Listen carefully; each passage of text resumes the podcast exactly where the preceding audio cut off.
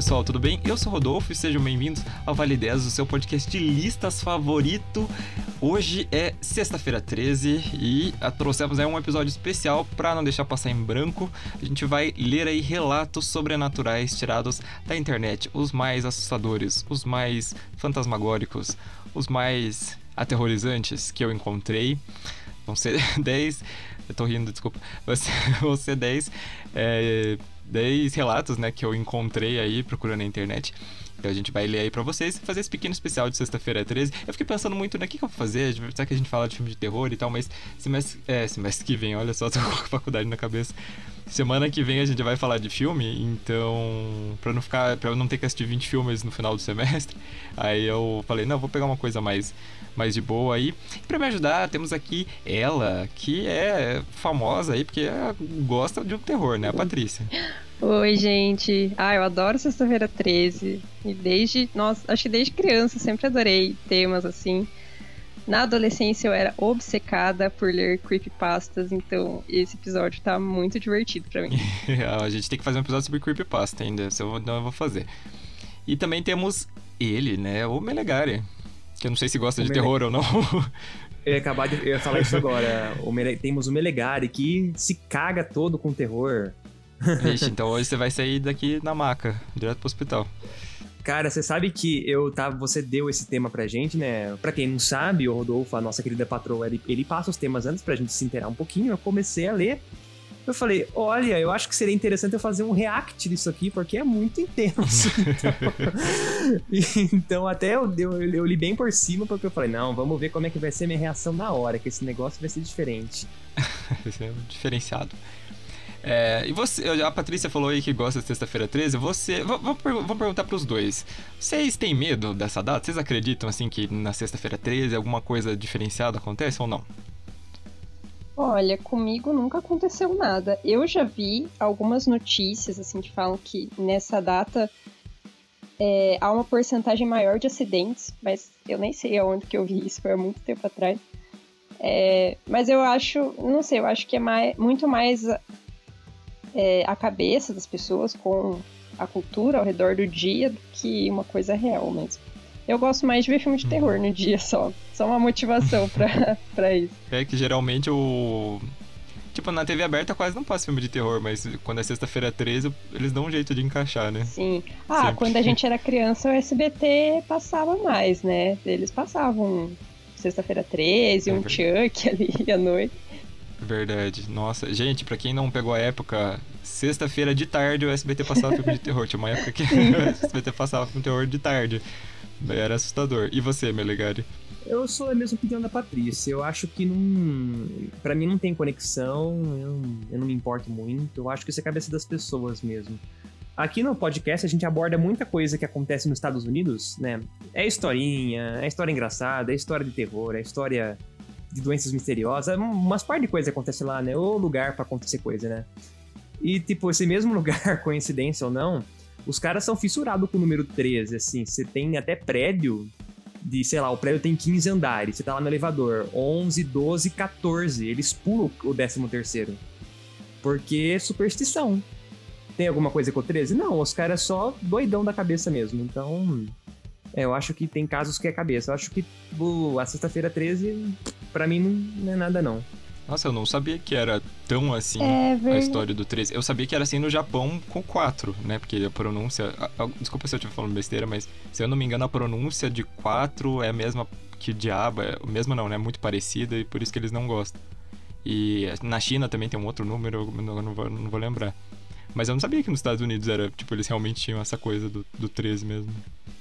É, não é todo prédio, né? Tipo, você vai lá nos Estados Unidos, você não vai procurar prédio e falar, nossa, vamos ver onde, onde não tem o 13 terceiro andar, mas tem um caso ou outro que tem. E é, é doido esse negócio de número, né? Tipo, a gente poderia até fazer um meme com isso aí. Número existe algum país do mundo. Meu Deus! É mas, é, mas é bem isso. Engraçado, né? Porque para muitos 13 é sorte. Eu gosto do número 13. Eu nem sou petista, ok?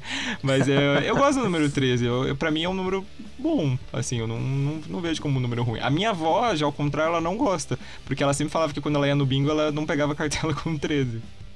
É, mas enfim, gente, então. Não é superstição aí, ó. Então, antes da gente começar, uns, alguns adenos. É, a gente vai contar, falei, né? 10 relatos, né, que eu encontrei na internet. Gente, se é real ou não, eu espero que seja, né? Porque a pessoa tá relatando, mas, né, não, não nos responsabilizamos se você descobrir aí que, que não é, né? Pelo menos eu dei uma pesquisadinha por cima de cada um, também não, não encontrei, não, não é um copia e cola de outro lugar. É, uma coisa importante, eu editei assim minimamente alguma coisinha assim por motivo de clareza, só para deixar o texto um pouquinho mais claro, mas tudo todos na íntegra vão estar tá lá na descrição. Então é só vocês clicarem lá no nome do conto que vocês vão poder ler eles na íntegra. E quase, ah, se eu não me engano, todos aconteceram no Brasil. Também eu tomei esse cuidado, porque eu acho que a gente fala, como o próprio Melegari falou, a gente fala bastante de coisas que acontecem nos Estados Unidos, então resolvi trazer aí umas coisinhas brasileiras pra gente. Mas então é isso, então vamos começar. É, ah, e antes de começar, só um adendo aqui é, sobre a sexta-feira 13 que eu acho muito importante. A questão do gato preto. Eu vejo muita gente postando assim no dia é, para você que tem um gatinho que seja preto, tomar o dobro de cuidado é, sobre ele, dar umas voltinhas na rua nesse dia, porque é, a gente sabe que tem muita gente supersticiosa que acaba é, chegando ao extremo de machucar os bichinhos por achar que dá azar. Então tomem cuidado com seus gatinhos nessa sexta-feira. Triste, né? Tem que avisar um negócio desse 2021, né? Mas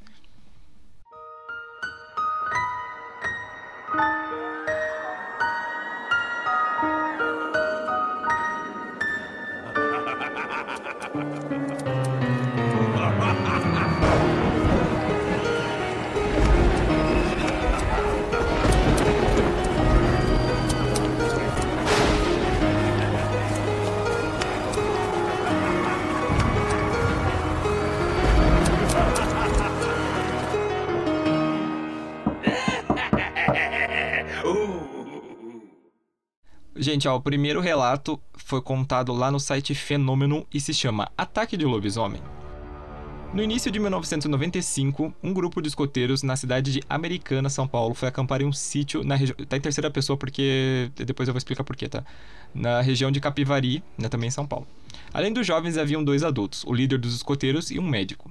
O sítio onde eles estavam acampados é, já foi utilizado muitas vezes pelo próprio líder do grupo com diferentes turmas de excursionistas. Mas daquela vez, o grupo foi recebido com apreensão pelo caseiro, pois há dias ocorriam fatos estranhos na região. Animais eram encontrados mortos e mutilados. Muitos apresentavam o couro rasgado em tiras como se tivesse sido cortado por lâminas muito finas e afiadas. Os moradores da região não acreditavam que aquelas marcas pudessem ser feitas por um, nenhum predador natural, desconfiando que os animais estavam sendo vítimas de sacrifício realizado por seita, seitas religiosas. E um adeno.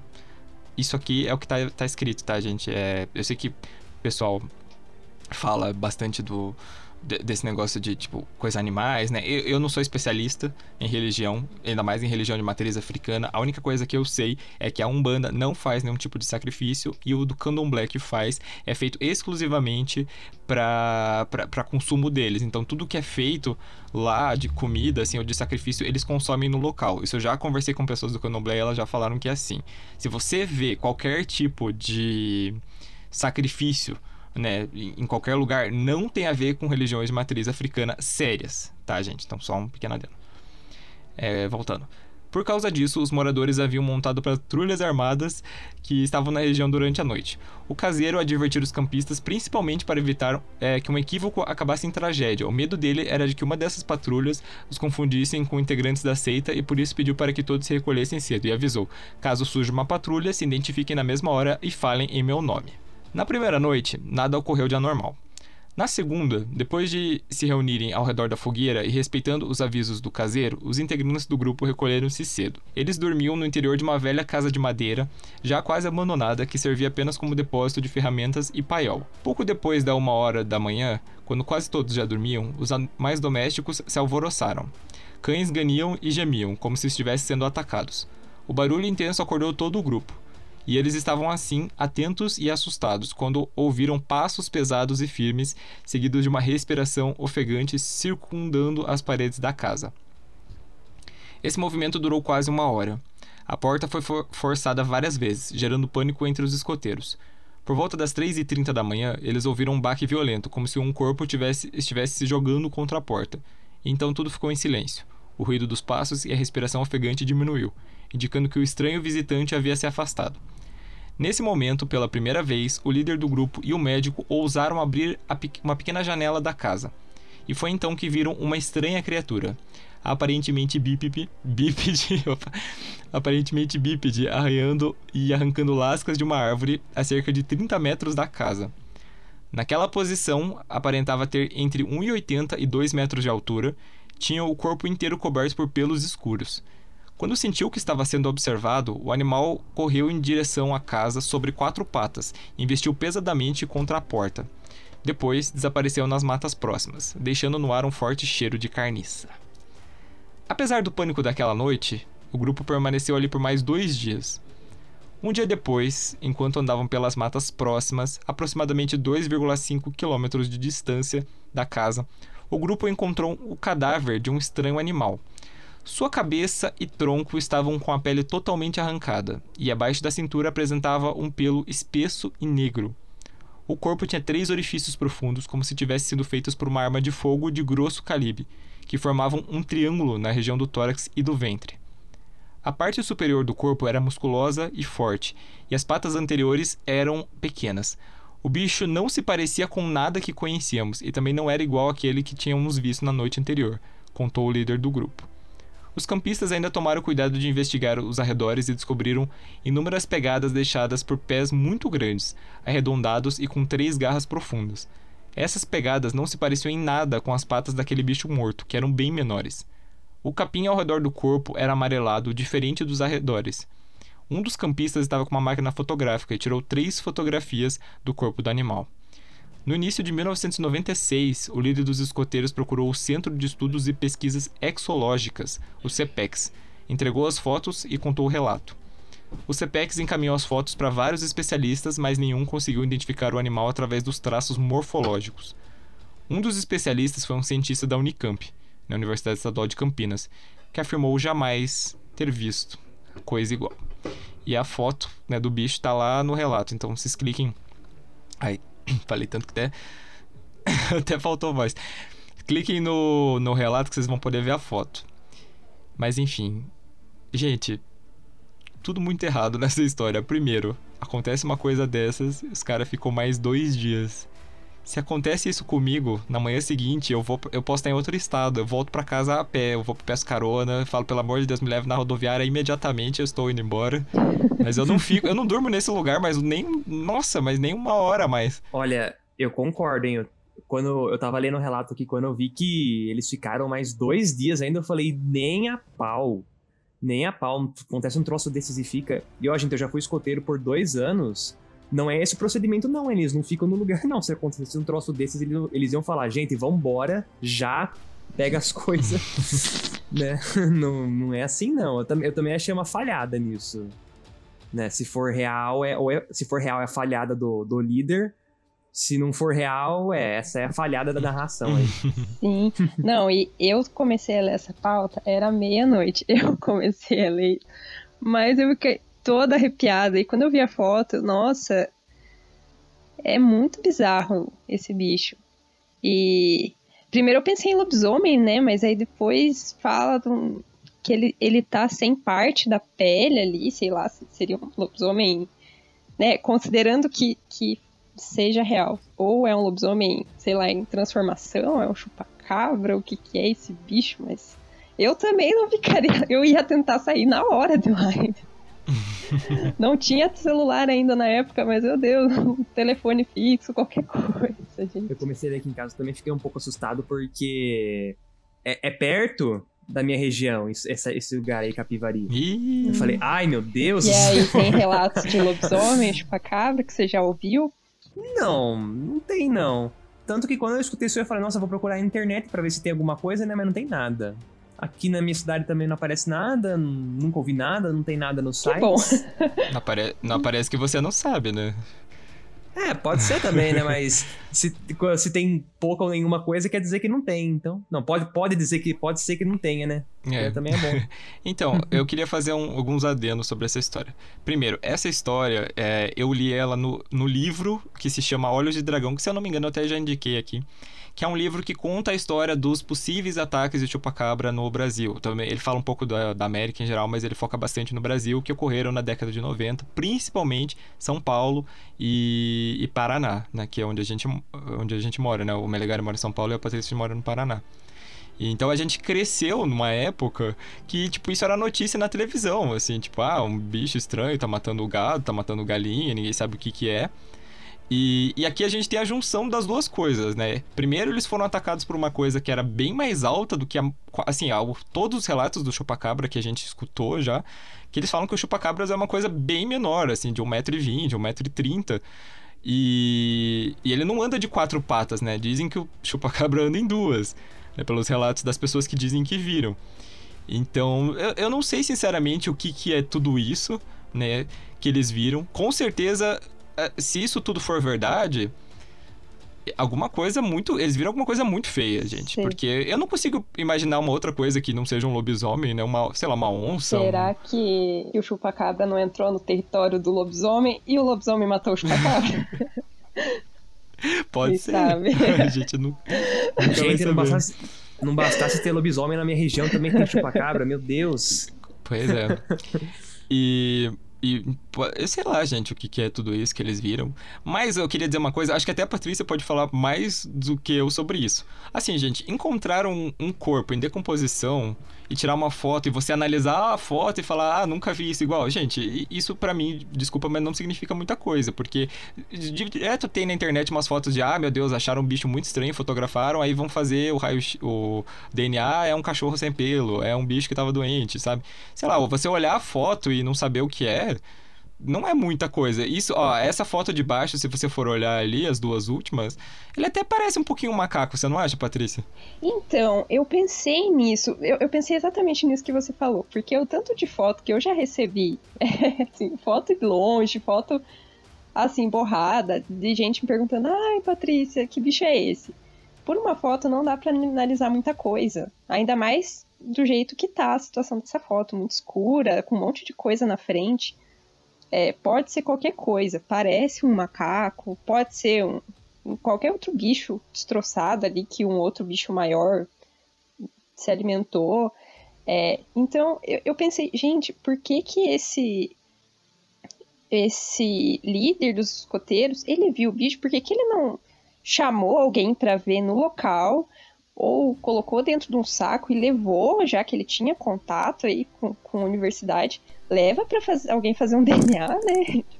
Isso uhum. eu acho que, que faz a história perder a credibilidade, porque é, é uma coisa muito massa, que seria muito legal, assim. E, e né, a gente ter o conhecimento, não, foi levado esse bicho estranho na faculdade, analisaram e realmente não é nada que que alguém já, já tenha conhecido. É, mas não, ele só levou a foto. Como todo mundo nos anos 90, né? Que tira foto de OVNI, de, de monstro, tudo borrado. então. E sabe que eu também fiquei muito. Uh, muito desconfiado da, da veracidade dessa história, porque, ó, isso tudo aconteceu no começo de 95. Eles só foram levar a foto lá pro instituto no começo de 96.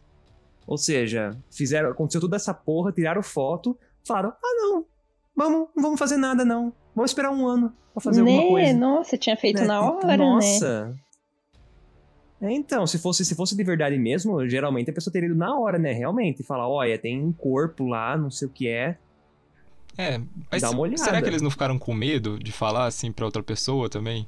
Porque, sei lá, é, a gente tem um problema. A gente, né? Não sei porque eu falei a gente, mas eu vejo assim uma coisa de. Isso a gente vê até em filme de terror. Quando acontece uma situação dessa, acho que as pessoas têm medo de ser ridicularizadas, assim, sabe? Você vai falar, tipo, não, a gente viu. Você vai sair falando para todo mundo, não, a gente tava lá acampando, de repente a gente viu um lobisomem que tentou é, entrar dentro da cabana, depois tirar uma foto no bicho estranho, vai todo mundo olhar, hum, aham, tá bom, que aconteceu tudo isso, né? Eu acho que talvez eles tenham demorado, porque até eles encontrarem um lugar para fazer isso, né? Um lugar que eles se sentissem é, seguros, né? para falar do que eles tinham vivido, que pode ter demorado um pouco, não sei, né? Tô chutando aqui. Ah, esse, eu, ó, mais uma coisa que teria sido resolvida se tivesse levado o corpo junto para algum lugar. Foi na sacola e leva, sabe? Mas é, isso, é, gente. Viu um bicho estranho? Pega o corpo pega a sacolinha, junta e leva. O biólogo, pelo menos eu, tipo, eu aqui um, um adendo na história, né? Várias saídas de campo que eu já tive, é, tive colegas que vê, ah, vê um ossinho, vê um passarinho morto, eles coletam para seja para para taxidermizar ou só para fazer análise por curiosidade. Então, pelo menos no mundo dos biólogos isso é normal. Mas, né, se você é, é só uma, uma moradora ali, um, uma pessoa de passagem, é, tem o contato do, é, do, de resgate animal, alguma coisa assim, que vai vai vai avaliar. Eu não sei como era isso nos anos 90, né? Porque é, no Brasil, anos 90 já era meio caótico. Mas, pelo menos hoje em dia, tem esse, esse meio de comunicação, né? Então, se você achar um chupacabra, contate o, o, o, o resgate de fauna, que eles vão fazer uma avaliação se é o chupacabra mesmo. ah, isso foi ótimo. É, mas também, outra coisa, eles eram escoteiros, e o escoteiro uh, não é um especialista né, na, em natureza, etc., mas também não é completamente leigo, sabe? O escoteiro ele tem um pouco de interesse, ele procura saber mais, porque é uma, uma das coisas que a gente aprende como escoteiro é você justamente uh, se virar no mato, né? Uh, então, eu também achei uma falhada, viu? Esse grupo de escoteiro inteiro tá tudo errado. Tudo errado isso aí. Tá? não saiu do lugar na hora, não, não, não tirou foto decente, não foi levar na hora, tá tudo errado. A foto parece minha mãe tirando foto, que minha mãe tira tudo desfocado. Sim.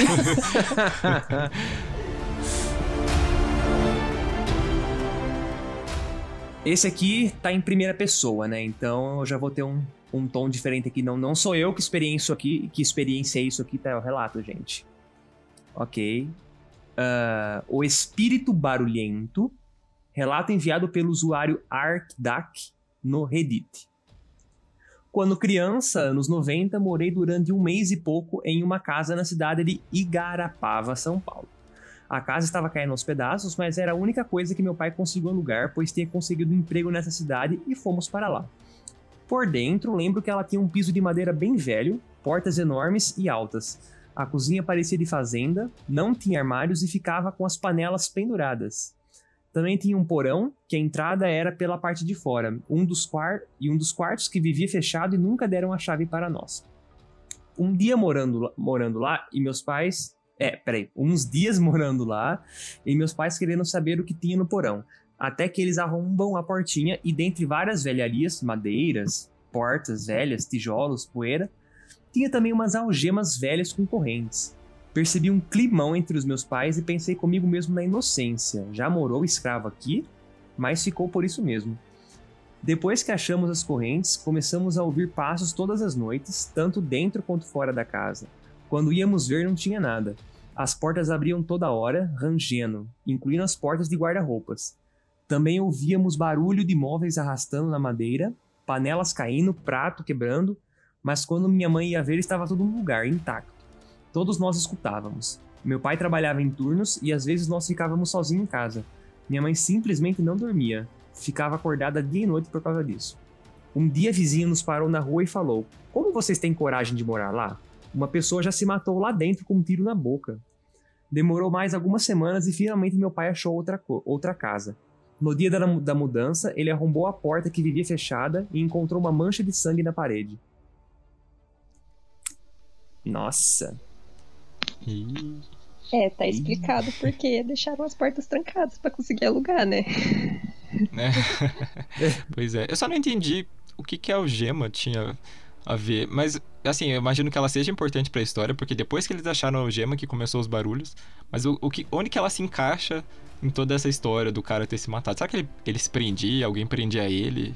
Ele prendia outras pessoas? Então, na verdade, quando eu li isso aí a primeira vez, eu pensei que, tipo, vamos supor, esse cara, ele morou na casa, né, recentemente, começou a escutar os barulhos, ficou louco e se matou. Sabe? Ele não tem a ver com as correntes. Hum, é uma boa, é uma boa. Porque a, a, as vizinhanças lembra dele, né? Porque fala, ah, uma pessoa se matou com um tiro na boca. Então é recente, né? Não é antigamente do tempo dos escravos. Hum. É, essa história tem menos defeitos do que a outra. É, a gente. Eu acho. É, levando em conta, né, a gente, que a gente não vai desacreditar, né, das coisas que a gente. A gente não vai desacreditar das pessoas. A gente vai tentar encontrar é, explicações para as coisas que aconteceram, mas a gente vai, vai partir do pressuposto que aconteceram. Agora, o que aconteceu, aí acho que a gente pode tentar explicar, né? Sim, eu achei interessante essa perspectiva que o Menegari passou, porque eu não tinha pensado nisso, da pessoa ter é, se matado por conta de algo que já estava acontecendo na casa. É, e, e, dá até para pensar que não precisa necessariamente ser escravo, né? Pode ser até alguém bizarro que morou lá muito tempo atrás e sequestrava gente, que fazia coisas bem bizarras, assim, então. Pra, pra casa tá tão cheia dessa energia, né, de barulhos, assim, pode ter acontecido qualquer coisa muito ruim, né? É, mas eu, uhum. eu achei bem interessante, assim, dá bastante medinho. Não moraria, né? Não Sim. moraria numa casa dessa. não, também não. É, mas é realmente isso que você falou do da pessoa ter, ter suicidado por causa das coisas que ela ouvia é realmente bem interessante. Porque isso, isso até aparece em alguns filmes, é, no, no, no Horror MTV, o cara fica louco por causa dos espíritos. No Invocação do Mal, né, a mãe da família, tipo, a, a, o espírito possui ela e daí ela tenta matar as filhas, né. É, e a Márcia, eu sei que a Márcia Fernandes fala bastante sobre espíritos obsessivos, encostos e tudo mais. É, e ela fala que realmente são espíritos que ficam em, tipo... É, o que o pessoal fala, assim, que eu já ouvi de tanto de espírita quanto de outras religiões, é que assim, espíritos eles não possuem as pessoas. Eles usam a pessoa como canal. Então, quando você, por exemplo, é, você a sua situação na sua casa tá muito ruim, tá tendo muita briga, tá tendo muita desavença, perda de dinheiro, entre outras coisas, alguém começa a beber. É, um espírito de alguém que morreu por causa de bebida, né, um espírito negativo, vai e, tipo, é, chega nessa pessoa, né, fica meio que grudado nessa pessoa e fazendo ela beber cada vez mais, cada vez mais, né? Isso que ela fala, até a gente essa explicação dela. Então, não sei, né? Realmente pode ter alguma coisa a ver. Eu não sei. Eu, eu já falei, gente, eu não sou religioso, então não, não tenho muitas explicações para isso. É, e eles começaram a escutar os barulhos quando eles encontraram as correntes, né? Então, seria o, o mesmo espírito que estava incomodando a pessoa que se matou, que começou a fazer barulho, e não ou a pessoa que se matou, né? Tentando alertar alguma coisa. Quem, porque quem alertou foi a vizinha ali que, que tava sabendo das coisas. A vizinha, a vizinha é a que sabe de tudo no bairro ali, ó. Valorizem a fofoqueira do bairro. Exatamente. Mas enfim, alguém quer falar mais alguma coisa desse? É, uma coisa, assim, um, um, um, defeito, assim, né, dessa história, ou até mesmo do dono. Eu não sei como é que era nos anos 90, eu só nasci nos anos 90, eu não vivi os anos 90. Mas, assim, uh, o cara, a casa tem todas essas porra né? Coisa velha no fundo, no porão, corrente. Um cara se matou na casa. O dono da casa não faz a decência de limpar o porão, não faz a decência de pintar a parede de novo e vai alugar a casa. Vai lá, não, tá boa. Tá com sangue na parede, mas tá boa, é só trancar a porta e ninguém vai falar nada. Tranquilo. É, é. pra mim isso é muito Brasil. Eu também concordo. Eu acho que a casa devia estar num aluguel bem baratinho, porque pelo que dá a entender, ele era só um local provisório, só para eles se, se organizarem, terem um dinheiro para conseguir uma casa melhor. Então devia ser assim, de graça quase a casa. É, gente, vocês forem alugar uma casa pela. tá muito barato, hum, tem algum problema. E que a gente tá vendo, se não é físico, se não é cano rachado, problema na fiação elétrica, é espírito que habita lá. Então, tome cuidado. Falando em aluguel, deixa eu perguntar um negócio. Vocês viram a, a história, saiu na, na, BBC, de uma família do litoral de São Paulo, se eu não me engano, que achou um corpo enterrado no quintal da casa deles, alugado? Ah, eu vi. Eu vi meio por cima. Gente, assim. eu não Nossa, vi. Eu achei isso. muito história. Eu achei muito história de filme. A, a mulher tava desaparecida, né? Eles alugaram a casa. E a mulher, a dona da casa estava desaparecida porque, é, que, se eu não me engano, acho que ela não era dona da casa. Eu acho que ela só tinha morado lá e tinha sumido. Daí resolveram alugar a casa de novo, eles foram para lá. E tinha um canteirinho, assim, onde tinha uns lírios, pelo que eu me lembro. E ele, a mãe reclamava muito que o cachorro ia ali ficava se rolando naquela terra, voltava muito sujo. Ali naquela parte ali tinha muito caramujo, tinha muita infiltração, não sei o que. Eles falaram: "Vamos mexer aqui nesse, vamos mexer nisso aqui, ver o que, que tem aqui". Pra tirar essas. Talvez seja essas flores aqui. E aí o, o pai e o filho da família foram lá, começaram a cavar, começaram a cavar, e de repente eles acharam, tipo, um, um, cobertor. E quando eles, tipo, eles tiraram o negócio pesado, quando eles viram, tinha um esqueleto. Tipo, a mulher tava sumida há cinco anos, ou agora não lembro mais. E ela tava enterrada lá, hein, dentro de casa. Ai, meu Deus do céu, que horror. Que medo, que medo. Gente, chocada com isso. E é uma coisa que a gente nunca imagina que acontece, né? A gente vê na TV assim, não, não leva a sério. Pensa, ah, não, é só em filme. Mas não, tem gente bizarra o suficiente para fazer esse tipo de coisa. Que, que loucura. Hum, depois eu, depois eu, eu, vou pôr, eu vou pôr na descrição aí pra quem não viu. Mas... Eu não sei se vocês lembram do filme da Cidade de Deus. Uh, vocês assistiram? Eu assisti, mas faz tempo. É, eu também. Ah, tem uma cena. Eu vou falar bem por cima porque não é muito relevante, até porque para não dar muito spoiler. Mas tem uma cena que, bom, Cidade de Deus, né? Uma, uma região assim periférica no Rio de Janeiro, umas casas populares que foram construídas nos anos 60. E na época, assim, era mais precário. Então, assim, as casas não tinham piso, né? Não tinha. Era só a parede, a janela, as portas e o telhado. E teve uma, uma história lá, uma das histórias, que acontece um assassinato né? E o cara, ele querendo esconder, porque o assassinato acontece na casa dele. E a casa tinha chão de terra, ele cava um buraco no próprio quarto e enterra a vítima lá dentro. Tipo, ok, isso aí é filme, mas será que já aconteceu? Isso aí é um canteirinho, mas será que já pode ter sido dentro da casa? Quem sabe? Em é. outras histórias. É verdade, né? Depois é o que diz. A casa é, é melhorada, colocam um piso de cimento ali e nunca mais encontram vocês já viram. É, isso, isso aí já. É menos história de terror e mais história, história mesmo, né? Que teve uma região do Rio de Janeiro uh, que foram escavar uma. Tipo, região residencial. Foram escavar um lugar para fazer reforma ou fazer um prédio, não sei. E começaram a achar ossada. E foram pesquisar aquela regiãozinha ali, uh, de alguns quarteirões, tinha sido um cemitério de escravos. Então, também, né? Porque às vezes tem cidades antigas, né? O Rio de Janeiro não é tão antigo se comparar com cidades europeias ou da Ásia. Porém, né, tem aí seus 400 e tantos anos, então tem idade. Aí você tem. E quando uma cidade é velha assim, ela passa por muitas transformações. Então, nem sempre uma rua que está andando agora, essa rua estava ali. Ou essa rua andava uh, nessa direção. Muitas coisas mudam e especialmente um, um, cemitério que não era de gente privilegiada, né? Não sei como que foi o processo. Às vezes você tira as placas, né? Tira as sepulturas e coloca um pouco de terra em cima e olha só, terreno. Né? Não sei como é que se deu o processo, mas aconteceu. Né? Tinha mesmo um cemitério ali embaixo. É, pessoal fala, né? O Brasil é um grande cemitério indígena e um cemitério de escravos, infelizmente. Ah, eu, eu pensei isso também. Também. Agora, você falando disso, eu lembrei de uma coisa bizarra. É, aqui em casa, a, a, minha casa, o terreno foi comprado pelo meu pai, limpo, e ele construiu a casa. Então, a casa, pelo menos, eu sei que não tem espírito. Agora, o terreno tem uma coisa, uma coisa assim que a gente acha muito estranho é que na parte que tem terra ali, que tem bastante árvore, sempre que a minha mãe ou eu, a gente vai ali é, capinar o lote, vai revirar a terra um pouco, a gente encontra roupa enterrada. Só que a gente nunca enterra roupa, né? A minha mãe tem a composteira dela ali, ela enterra as cascas de fruta, mas é só. Aí a gente olha assim pensando, estranho. Tipo, claro, a gente tem vizinhos ao redor, acontece deles fazerem festa em segundo andar e cair, é, osso de carne, copa, assim, isso a gente sabe que, que é dos vizinhos lixeiros, que estão nem aí, ficam só jogando lixo pra cá. Agora a roupa é muito estranho, porque ela tá enterrada bem mais fundo, assim, né? Não é uma coisa.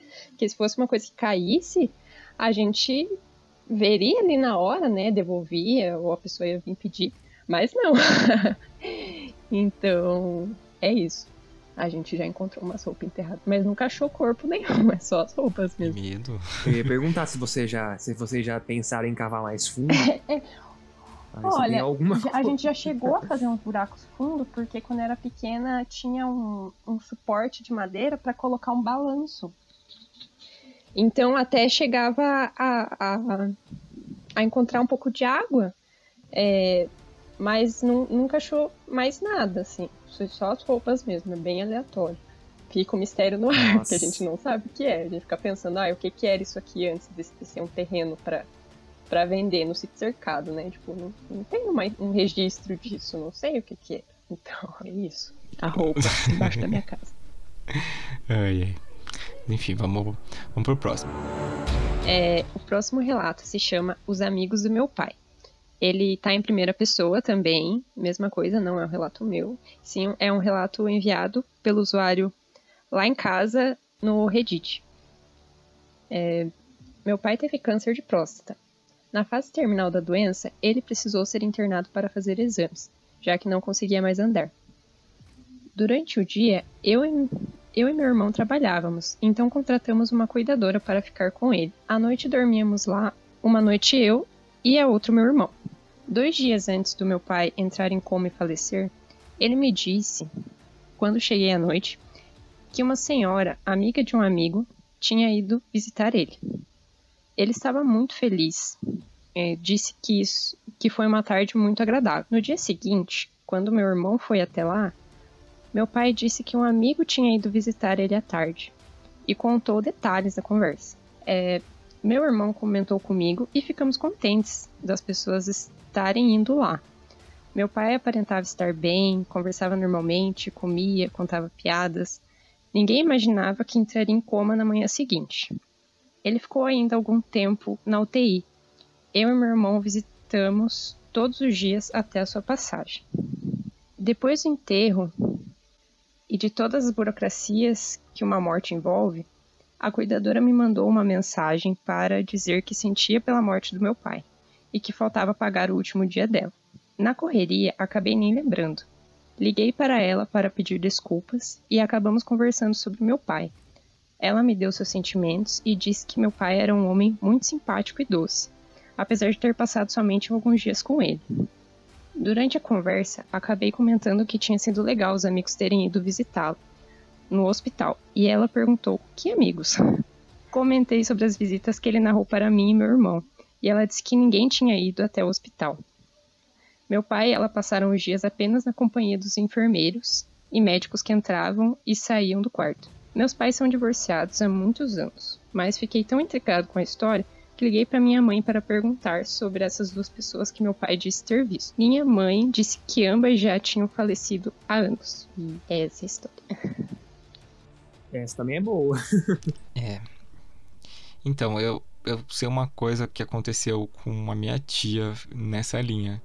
É, a minha tia já estava aposentada e tal, e quando a sogra dela ficou no hospital, né, ela, ela foi atropelada, né, quebrou o braço e tal, ficou bem feia assim no hospital, e, e ela acabou pegando uma infecção lá, então ela começou a, tipo, ela entrou assim para sair logo, mas ela começou a piorar, começou a piorar, e aí, às vezes, ela, como ela era, já era uma idosa, né? Então, quando o paciente é, é idoso, pode ter um, um acompanhante para dormir lá. E aí, essa minha tia, né? Como ela... O meu tio trabalhava e tudo mais, então ela falou, não, eu vou ficar responsável por cuidar dela. E ela ficava lá no hospital e ela falou que, assim, mais de uma vez, quando essa tia, tia ela é minha tia-avó, né? Que tava na, de cama tal, quando a sogra dela... É, mais de uma vez ela falou que viu assim ela conversando com alguém ou ela falar do nada assim: "Ah, eu tô vendo minha mãe". Tipo, ela já era uma senhora com mais de 70 anos. "Ah, tô vendo minha mãe, tô vendo meu pai, tô vendo meu irmão", assim que todo mundo já tinha falecido, né? E daí a minha tia falou assim que ela morria de medo de ficar dormindo lá, mas tipo, não, dava para ir embora, né? E ela, ela faleceu, infelizmente, mas dizem que, né, quando você vai fazer a passagem, parentes e conhecidos seus vão, vão te ajudar, né? Então eu acho que foi isso que aconteceu nesse caso. Ah, então eu fiquei bem arrepiada porque eu também já ouvi falar disso. Da minha tia-avó também, quando ela tava né, no hospital já é, com câncer bem, bem avançado. Ela começou a falar do. Acho que era o, o genro dela, que ela tinha assim, muito carinho, ele tinha morrido de câncer também. E ela falou que ele ia fazer cosquinha no pé dela, que era uma brincadeira que ele fazia quando ele tava vivo. E, tipo, tava ali conversando com ela, acho que esperando. E alguns dias depois ela faleceu. É, já ouvi isso de outras pessoas também, de alguém da família ter falecido e contado que sonhou com uma pessoa que já tinha morrido, que, tipo, a pessoa tá puxando, ou só veio buscar mesmo. Ai, dá um, dá um, um negócio assim. Ai, fantasma fazendo cócega em você, meu Deus. assim, eu. Não que eu sou. Não que eu seja muito cético, mas eu, eu sou meio cético, sim, vai. Então. Só para assim, trazer um ponto de vista, que já que a gente tá trazendo pontos, pontos de vista diferentes. Assim, eu tenho uma avó, ela ficou no hospital um tempo, ela tá bem, né? Ela teve dor no nervo ciático, ficou um tempo no hospital se tratando, saiu. E a minha avó, ela já tem mais de 70 anos, já tem acho que perto de 80 já. E ela ficou muito emocionada no hospital, sabe? Ela se emocionava muito fácil, ela chorava muito fácil. E não porque ela sabia que, nossa, eu vou morrer. Mas é porque às vezes a gente com idade, você chega numa fase da sua vida que você sabe que você não tem muito tempo restante, né? Assim, não em termos de dias, mas em termos de anos mesmo. E você fica assim mais sentimental, você quer né, ter contato com as pessoas, você quer. Você fica relembrando muito o passado também. E assim, você pensa nisso com uma idosa que ainda tem, provavelmente, se Deus quiser, muitos anos pela frente, né? Agora você pensa numa pessoa que já tá num estado terminal, ou seja, que tem semanas de vida, a pessoa provavelmente sabe disso. O que que passa na cabeça dela, né? Eu acho que elas ficam muito sentimentais. E também a minha outra avó, ela vive falando que, ah, nossa, eu sonhei com o seu avô hoje, sabe? Ela não, não que ela acredite que ela com, nossa, eu conversei com o espírito do seu avô no meu sonho, mas não, ela acha que assim, ah, uma sonhei, acho que é um sinal de que ele tá bem, sabe essas coisas. Então, eu penso que talvez isso tenha sido uma coisa da é uma possibilidade, não certeza, né? Não, não, não desacreditando a história, mas pode ser que tenha sido uma coisa da cabeça do, do cara, sabe? Ele pode ter sonhado com essas pessoas e ter tido um sonho muito realista. Ele fala, ah, conversei com eles. Né, como as pessoas nessa fase elas ficam mais sentimentais, pode ter sentido mais esse sonho, sabe? Falado, nossa, realmente foi, né? O que, que é, vocês uma acham? explicação possível, né? É, quando a pessoa tá. Principalmente quando tá com câncer, e dependendo da região que ela tá, né? Quando o câncer já se espalhou, a pessoa pode ter delírios, alucinações também. Pode ser por conta emocional também, não sei. Febre dá muito delírio, né? Também, não sei, pode ser que a pessoa esteja passando por um quadro de febre. Existem explicações uh, científicas, obviamente, mas não deixa de ser tudo muito, muito estranho, né? É, eu, eu concordo. Eu fico sempre meio assim, no meio do mu. Porque eu não deixo de ficar um pouco assustada, né? Porque é, tá falando de uma pessoa que já morreu e coincidentemente a, a, a pessoa morre no, no, dia seguinte ali, ou poucos dias depois de contar que sonhou com, com a pessoa já falecida. A gente fica meio assim, né, meio, meio assustado. Mas pode ser. Eu fico pensando, será que a pessoa, mesmo que é, inconsciente, ela sente tipo, a morte chegando nela e daí ela fica é, Daí ela fica mais sensível, fica pensando nas pessoas que já morreram ao redor dela e acaba sonhando, né? Você fica ali com aquilo na cabeça por dias e dias. A sua cabeça vai transformar isso num sonho de alguma forma. Pelo menos isso acontece comigo, né? Eu fico muito invocada com o assunto. Não dá outra. No mesmo dia eu sonho com tudo misturado ali. Então, eu acho que é, é possível acontecer isso. Sabe uma coisa que eu já vi acontecer muitas vezes, eu também acho que assim, não, não tem explicação científica para isso. Inclusive tem no próprio relato que a gente leu. Tem gente assim que tá super fudido no hospital, tá em estado terminal, ah, tá com uma doença super séria. Aí assim, de repente melhora, né? Fica bom naquele dia, fica de bom humor, conversa, faz piada, fica lúcido. Aí passa um ou dois dias, super piora e morre. Eu já vi um monte de caso que isso aconteceu. Então, eu não sei, talvez seja, viu? Eu, isso é uma coisa que eu, que eu creio. Que talvez, sabe, seja uma alguma coisa assim do subconsciente, ou até quem sabe sobrenatural, que sabe que tá, que tá no final mesmo, e talvez, sabe, a pessoa fica no consciente, ah, eu quero só um, um último dia para me despedir, né? E isso pode ser concedido. Nossa, eu tive. Meu avô, meu, meu falecido avô, faleceu já faz anos. Isso aconteceu com ele. Ele ficou bom não tão bom, mas ele ficou melhor uns, uns poucos dias antes de falecer. Então, eu é, acho que é possível. Isso, na minha família assim. eles até falam que é tipo a melhora da morte. Que a pessoa realmente fica bom, tipo, uns dois dias antes de falecer e depois no barco do nada. A prima da minha mãe faleceu esse ano de Covid e também ela. Tipo, os meus primos estavam toda hora mandando, tipo, o boletim do hospital pra, pra ela. Ah, tipo, hoje ela tá, tava mal, tava mal, tava mal. Ah, tá começando a apresentar melhora, não sei o que. Foi desentubada. Aí de repente, tipo, deu dois dias ela faleceu, assim, do nada. E também já tem outros casos, assim, que eu, que eu conheço. Eu não sei que pode ser isso. Eu lembro que eu até fui pesquisar. Na época que ela faleceu, eu até fiquei com isso na cabeça, até fui dar uma pesquisada se tinha alguma pesquisa, algum artigo, assim, mas lembro que eu não achei nada. É. E é uma coisa que eu nunca aconteceu disso, é, isso comigo, assim, alguém da minha família, mas eu já ouvi histórias assim, sempre falam, ah, a pessoa só melhorou para se despedir da, da, família. Então, é, é uma coisa que acontece com muita frequência, né? Eu acho que deveria ter um estudo, né? Porque é uma coisa bem bem curiosa, parece ser bem comum. Será que, que instintivamente a pessoa sente que tá morrendo mesmo? Mesmo sem, não, não sentir nenhuma dor física, né? Mas eu saber, nossa, eu vou morrer hoje, amanhã, assim, tá, não tem jeito, não vou escapar agora. É um, e é um mistério, né? Tipo, essa passagem da morte é um mistério, porque ninguém sabe, né, o que tem lá, como acontece isso, né? Pode ser que tenha alguma coisa no além, mesmo no lugar que você vai, ou pode ser que ficou tudo preto, bum, acabou. Só desliga a chave, né? E... É. Desligou a chave e bum, já era. Sim. Pode acontecer isso aí também, né? Eu já me peguei contemplando sobre isso aí, tava. Inclusive foi no chuveiro, eu tava lá tomando banho, eu falei, e se eu morrer e não acontecer nada? Pensamentos para se ter no chuveiro.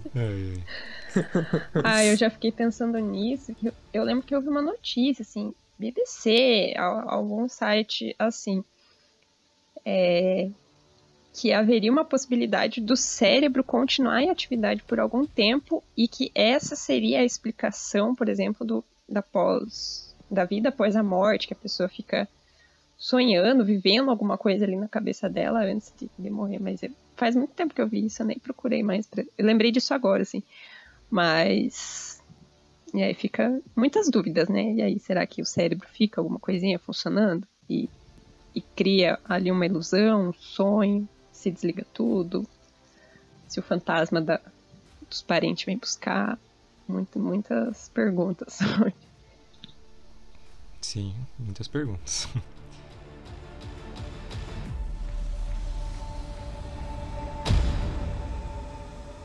Vou ler o próximo então, se chama Moto Fantasma e foi enviado pelo usuário Legui no Reddit. Saí de moto de Aracaju em direção a Pontal de Coruripe, Alagoas, para encontrar uma amiga em uma pousada. Pelas minhas contas, tinha combustível certinho para a viagem e chegaria quando estivesse anoitecendo, sem problemas segui o Google Maps e ele mandou, ele me mandou para uma estrada que não existia. Não sei se era porque estavam reformando a estrada ou outra coisa.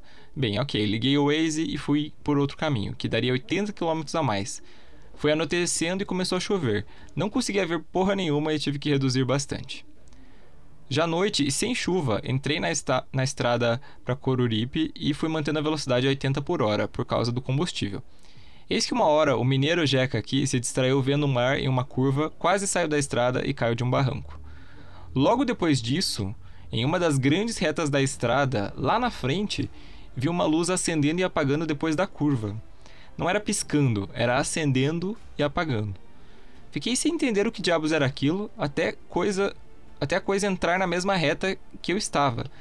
Era um farol só, como uma moto, acendendo e apagando no mesmo ritmo.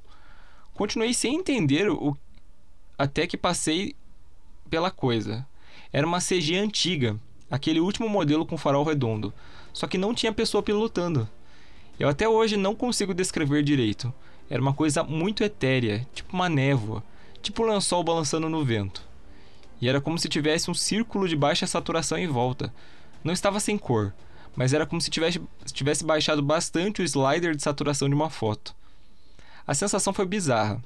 Não foi medo do tipo terror, mas uma sensação de não pertencimento, de que devia vazar dali, que não devia estar vendo aquilo. Acelerei o máximo que pude e fiquei olhando no retrovisor.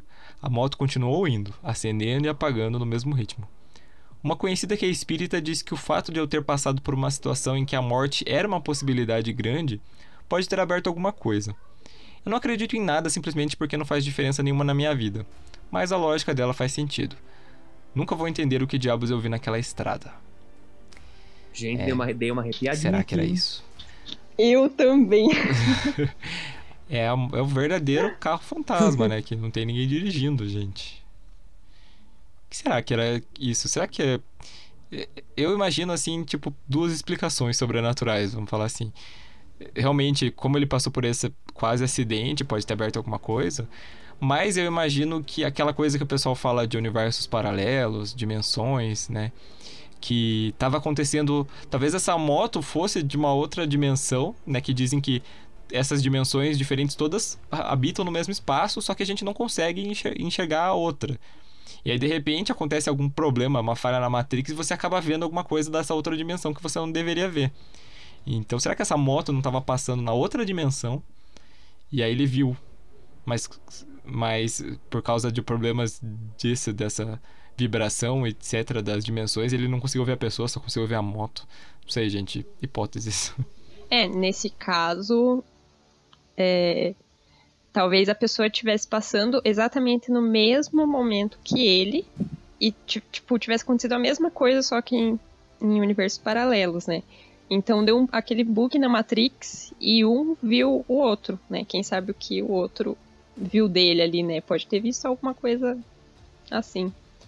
É, mas o, o que me deixa muito assustada nesse conto é quando a pessoa não sabe descrever o que ela viu. Porque aí, sei lá. Porque quando a pessoa descreve, ah, eu vi uma coisa. Tipo, ele, ele deu exemplo de lençol, só que ele falou que não era como lençol. Tipo, algo que ele usou como exemplo que era o mais parecido possível. Aí você sabe, ah, a pessoa assistiu muito filme, ficou com aquilo na cabeça, pode ter sido uma alucinação do susto. Agora ele não conseguiu descrever o que ele estava vendo. Tipo, não foi nada comum a, ao, a vivência dele. Então isso, isso me deixa assim, um pouco assustado. Mas eu acho que faz sentido tua teoria. Outra coisa que eu também. Outra explicação que poderia dar para isso, até aparece um pouco no relato, né? Que a, a conhecida espírita falou, que, por exemplo, eh, vocês falam de múltiplas dimensões. Também pode ser. Uh, eu acho que pode existir, assim, múltiplos caminhos temporais, sabe? Uh, linhas do tempo diferentes. Então, por exemplo, se uma linha do tempo, sei lá, está lá em, decidindo entre comer um, um, queijo ou comer um pão. Aí, se você decide comer um queijo, uma, a linha vai de um lado, se você decide comer o pão, a linha vai de um outro. Tipo aquela teoria do caos, sabe? Uhum. Que pequenas decisões afetam bastante coisas. Então vamos supor, porque ele estava distraído, ele caiu num buraco, né? Caiu, caiu ali no barranco. Vamos supor, nessa realidade ele sobreviveu, mas vamos supor que numa outra ele morreu. E essa moto seria dele. Mas ao mesmo tempo é estranho porque ele, ele falou que a moto era, era outro modelo, né?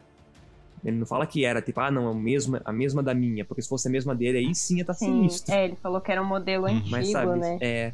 Mas sabe, será que há ah, um sinal de que, tipo, ah, morreu gente aqui antes, ou você poderia ter morrido? É, talvez aqui? a gente, acho que até esqueceu de falar, assim, da, nesse tipo de história, a explicação, assim, sobrenatural mais comum é que uma pessoa com essa moto sofreu um acidente nessa estrada e o espírito dela ficou ali preso. Até tem um episódio de Supernatural que é exatamente assim.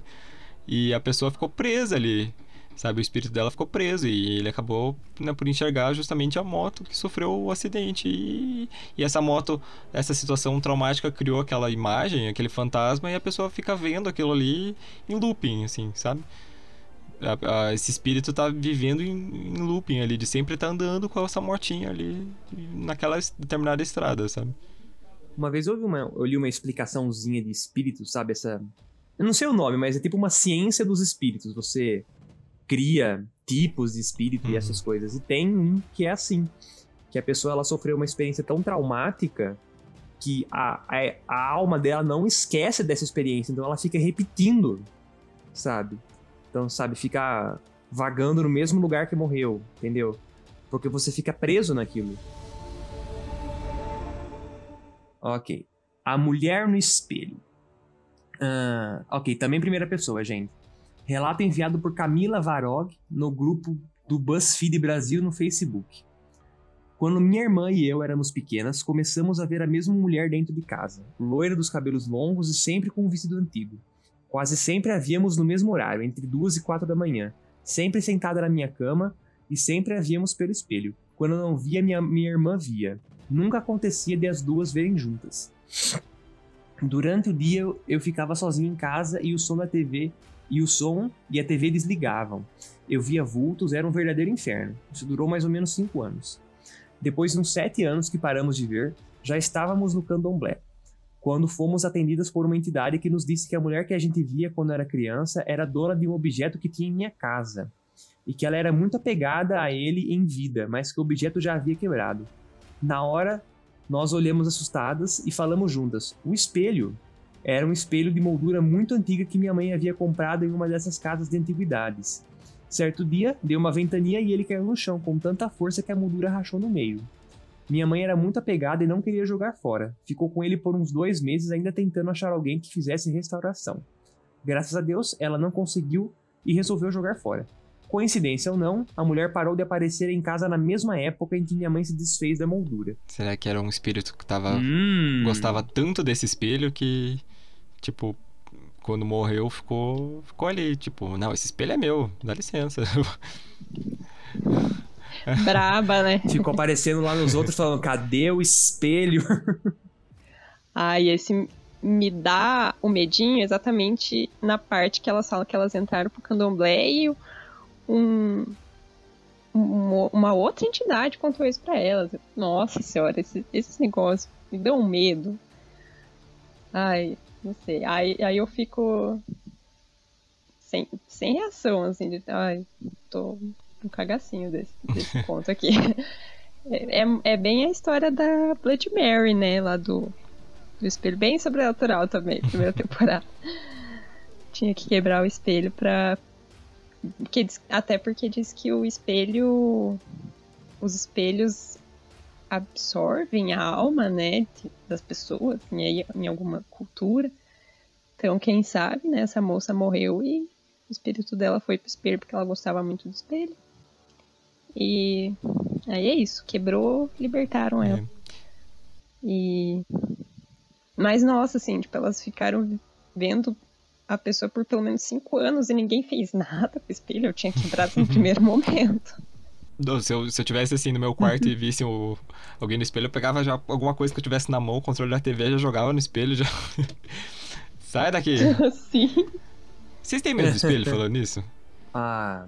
Olha, eu, depois de escutar essas histórias hoje, já tá de, tá de noite aqui em casa, eu tô ficando um pouquinho sensibilizado com essas coisas. Então, assim, eu eu sou dessas. Ah, quando faz tempo que eu não escuto nada de terror, eu tô cagando. Eu cago pra espelho, eu cago pra data, eu cago pra escuro, tudo. Mas quando eu escuto uma história assim, ou vejo, né, uma história assim em filmes, em jogos, aí eu fico um pouco mais assustado. Eu fico mais assustadiço. Com espelho, Teve uma época que sim, eu já fiquei assustado de, sabe, ver.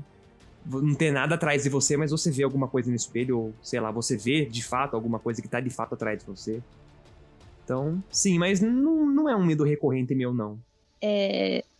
A mesma coisa comigo. Eu adoro filme de terror, mas eu sou uma cagona na vida real. Então, se um filme me deixa um pouco assim. É, fico emocionada com o filme, eu de madrugada, se eu preciso ir no banheiro, eu acendo todas as luzes antes, vou fazendo uma oração, e não olho pro espelho do banheiro, e não olho pro reflexo do box também, porque o meu box é daqueles bem, bem lisinhos, né? Tem alguns que são com o vidro mais embaçadinho, ele é bem lisinho, então dá pra ver o reflexo. Então, é assim, depende do momento. E já aqui em casa, a minha mãe, se ela assiste, ela cobre todos os espelhos da casa. Aí eu, no dia seguinte, eu vou andar pela casa, ué, mas por que, que o espelho tá coberto? Ah, não. Eu, dela explica, não, porque você me fez assistir aquele filme ontem, eu fiquei com medo de passar aqui, eu cobri ele.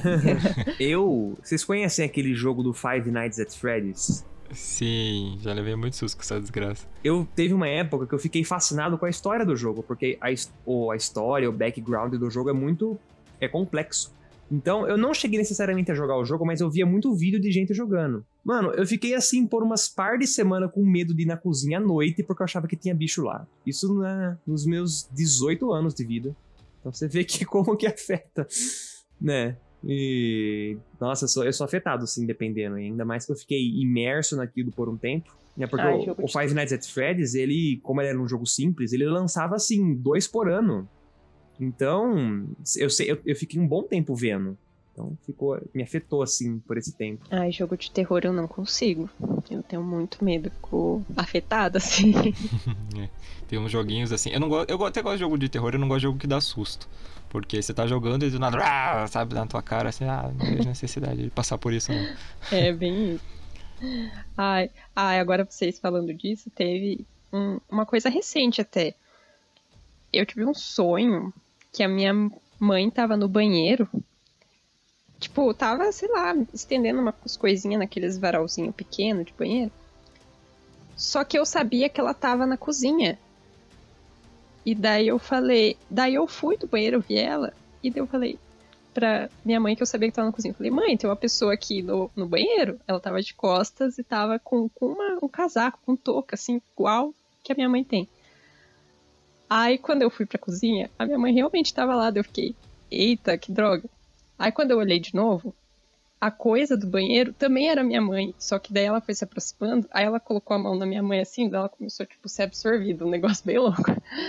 Eu acordei chorando, assim, foi, foi muito bizarro. E eu não conseguia entrar no meu banheiro, nem olhar para os espelhos do banheiro, pro, pro reflexo do box, porque eu tinha medo de ver aquela coisa. Então eu sou, eu sou bem afetada às vezes, mas agora já passou, assim. Hoje, como eu lembrei disso, eu vou ficar com medo, mas. Que medo, que medo. Passa amiga. daqui uns dias. Eu, eu se eu sonhasse, eu. Nossa, eu, eu acho que também ficaria com medo se fosse na sua situação. Eu, eu ficaria com muito medo se fosse na sua situação. Passou já. Nossa, teve dias assim que eu precisava ir no banheiro. Contei pra minha mãe, falei, mãe, você pode ir no banheiro, acender a luz pra mim, porque eu preciso muito e eu tô com medo. Ela me ajudou, deu um suporte que ela.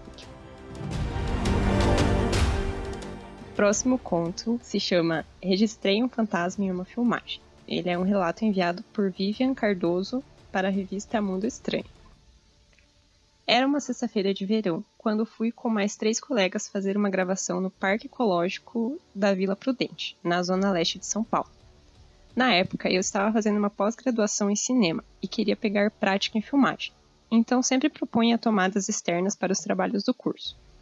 Naquela manhã, faríamos algumas cenas de um curta-metragem. O roteiro contava a história de uma travesti que caminha pela rua na volta de uma balada quando é abordada por dois homens em um carro. Eles a ofendem e, depois disso, aceleram, fazendo os pneus do carro cantar. No final do curta, chocam-se contra um caminhão. Apesar da trama mórbida, o filme era bem humorado, com uma mensagem de tolerância no final. Filmamos a sequência do carro na rua em frente ao parque que fica ao lado do crematório da Vila Alpina. Eu conduzi a câmera e decidi dar um close frontal em um caminhão de mudanças que estava estacionado por lá. Minha ideia era inserir a imagem na montagem final e assim simular o acidente. Gravei, seguimos o roteiro de tomadas e encerramos o trabalho. Era um dia lindo, ensolarado, cheio de luz. Na hora eu não percebi absolutamente nada de estranho. À tarde, quando cheguei à faculdade para trabalhar nas imagens, abri o material na ilha de edição e comecei a avaliar o que havíamos feito. Assim que o close do caminhão apareceu na tela, vi que havia registrado com nitidez um espírito. Era um homem jovem de cabelos curtos e encaracolados que olhava diretamente para a câmera. Tinha os olhos vermelhos e deu a impressão de me fitar fixamente, numa expressão de ódio puro. Gelei na hora. Chamei outros colegas que estavam na sala e mostrei o take do fantasma. Todos puderam ver a figura do homem dentro do caminhão. O trabalho encerrou e nunca mais vi sua imagem em outro lugar. Acredito ter filmado um espírito que havia abandonado recentemente o corpo de seu dono, mas ainda estava preso no plano terrestre. Deveria haver muitos assim ali perto, pela proximidade do crematório. Sem poder sair, encheu-se de raiva e por isso me olhava daquele jeito. Mas o que, que ele tava fazendo dentro do Hum. caminhão? Isso eu achei estranho. Eu pensei nisso também, "É, mas era o dono do caminhão? Era o dono É. antigo do caminhão. Gente, eu morro de medo de um dia eu tirar uma foto, fazer um vídeo e achar alguma coisa no fundo. Eu morro. Isso eu tenho medo, de verdade. Ah, eu também. Um pouquinho só. Assim, ah, menos, eu tenho menos medo na foto, porque quando tira a foto eu falo, ah, já foi, eu tava lá, não vi, que bom. Eu tenho mais medo de achar na hora. tipo, sei lá, olhar um espelho, igual a gente falou do espelho, tem alguém atrás, falar, ô caceta. Aí assusta na hora. Ah, eu, eu tenho medinho de foto, assim. É, a minha mãe tava contando uma história que é daquele. Ah, é de um padre, agora eu esqueci o nome. Mas que, que tem um local que vários fiéis vão visitar, que, que esse. Acho que é o Padre Pio. Padre Pio agora. E as pessoas vão visitar esse local, viver, eu não lembro aonde exatamente, mas que sempre que tiram foto no lugar, ele aparece nas fotos. Sempre. E, só que a minha mãe fala assim, bem tranquila, fala, não, que aquilo ali é uma. É, é uma mensagem de que ele tá ali por perto, né? Tá protegendo, proteção. Eu ficaria com um cagaço. Não, minha não filha, não tenha medo. É só o espírito do padre que tá aqui, calma. tá abençoado, né? Mas. Eu também não, tenho bastante. Ai, Inclusive, a gente fez um episódio muito legal com a participação de um amigo meu que é fotógrafo ano passado, no Halloween. É, o episódio, eu não vou lembrar o número agora, mas é 10 fotos de fantasma. A gente explicou assim as fotos mais mais famosas e de fantasmas. Ele deu várias explicações muito legais de né, não sobrenaturais, né, de como que ocorre dupla exposição e filme que queima e vultos nas fotos, né, iluminação e tal. Então, vão lá ouvir. Nesse caso não é foto, né? Nesse caso é vídeo, é bem recente. Sei lá, pode ser uma pessoa que ela não viu dentro do caminhão, pode, né? Tipo, o dono do caminhão tava lá de boa, né? Tipo, olhando, o que, que essa galera tá me filmando aqui, né? Por isso que ele olhou com cara feia. Mas, sei lá, pode ser alguma outra coisa? É, pode, a gente nunca vai saber. né? Não, agora eu pensei no dono do caminhão olhando assim, tipo. E eles ali concentrados na trama do, do curta deles, não, talvez não perceberam. Daí o cara pensa, eu vou zoar essa galera. E fica encarando Sim. a câmera. Quem nunca foi se olhar no, no, ouvido do carro e tinha alguém dentro? Eu já, já fiz isso, já aconteceu comigo, já. já. O susto gente, que leva, né? Gente, não tem nada a ver com o assunto, mas você falou de ah, olhar e descobrir que tem gente. Ah, eu contar um pequeno segredinho. Eu, eu gosto muito de falar sozinho, né? Eu. Mas sabe, não, não é como se eu estivesse falando com uma segunda pessoa. Eu falo, eu conto coisas assim do meu, do meu dia a dia, eu reflito sobre coisas. E no caminho da academia, que eu faço todo dia, eu vou a pé. Uh, eu moro em bairro, né, de, bem da borda de, de, cidade, então tem bairro que tá. Tem trecho que é bem vazio, não tem nada. E nessas horas, nossa, a língua solta, né? Eu, eu falo um pouquinho. Eu não falo, eu não penso comigo mesmo, eu falo em voz alta. Às vezes eu tô andando, eu não vejo que tem gente atrás, gente vindo de bicicleta, e quando eu percebo a pessoa, eu fico quietão. também eu tô perto de carro, eu vejo que tem gente no carro, fico quieto, falar, nossa, o que a pessoa tá falando? É, eu doido, também falo, né? falo sozinho às vezes. eu, eu, uma coisa que eu faço muito é tipo, eu saio que nem eu saio com o celular jogando, ou escutando um podcast, ouvindo música. E aí eu fico falando, assim, tipo, o pessoal do podcast fala uma coisa, eu dou risada, eles perguntam alguma coisa, eu respondo. Sorte que agora a gente tá de máscara, e aí, tipo, não dá pra ver o que a gente tá falando, né? Sozinho. Mas, nossa, uh, eu também fa faço academia, né? Daí eu também, tipo, eu fico escutando uns podcasts de humor e fico, dou mó risada, né? Daqui a pouco o pessoal vai, daqui a pouco vai me dar um soco, porque deve achar que eu tô rindo da pessoa, né? Mas não, não é isso, gente. Ai, o bom chega, é... chega aqueles marombão em você e fala, tá rindo do jeito que eu faço supino, rapaz? Nossa, eu fingi um desmaio na hora. Não, a sorte é que hoje em dia tem um monte de. Tem esses fone de ouvido sem fio, né? E pode muito bem dar pra você fingir que tá numa ligação com alguém ali. É uma boa. Desbaratinada, né? Enfim.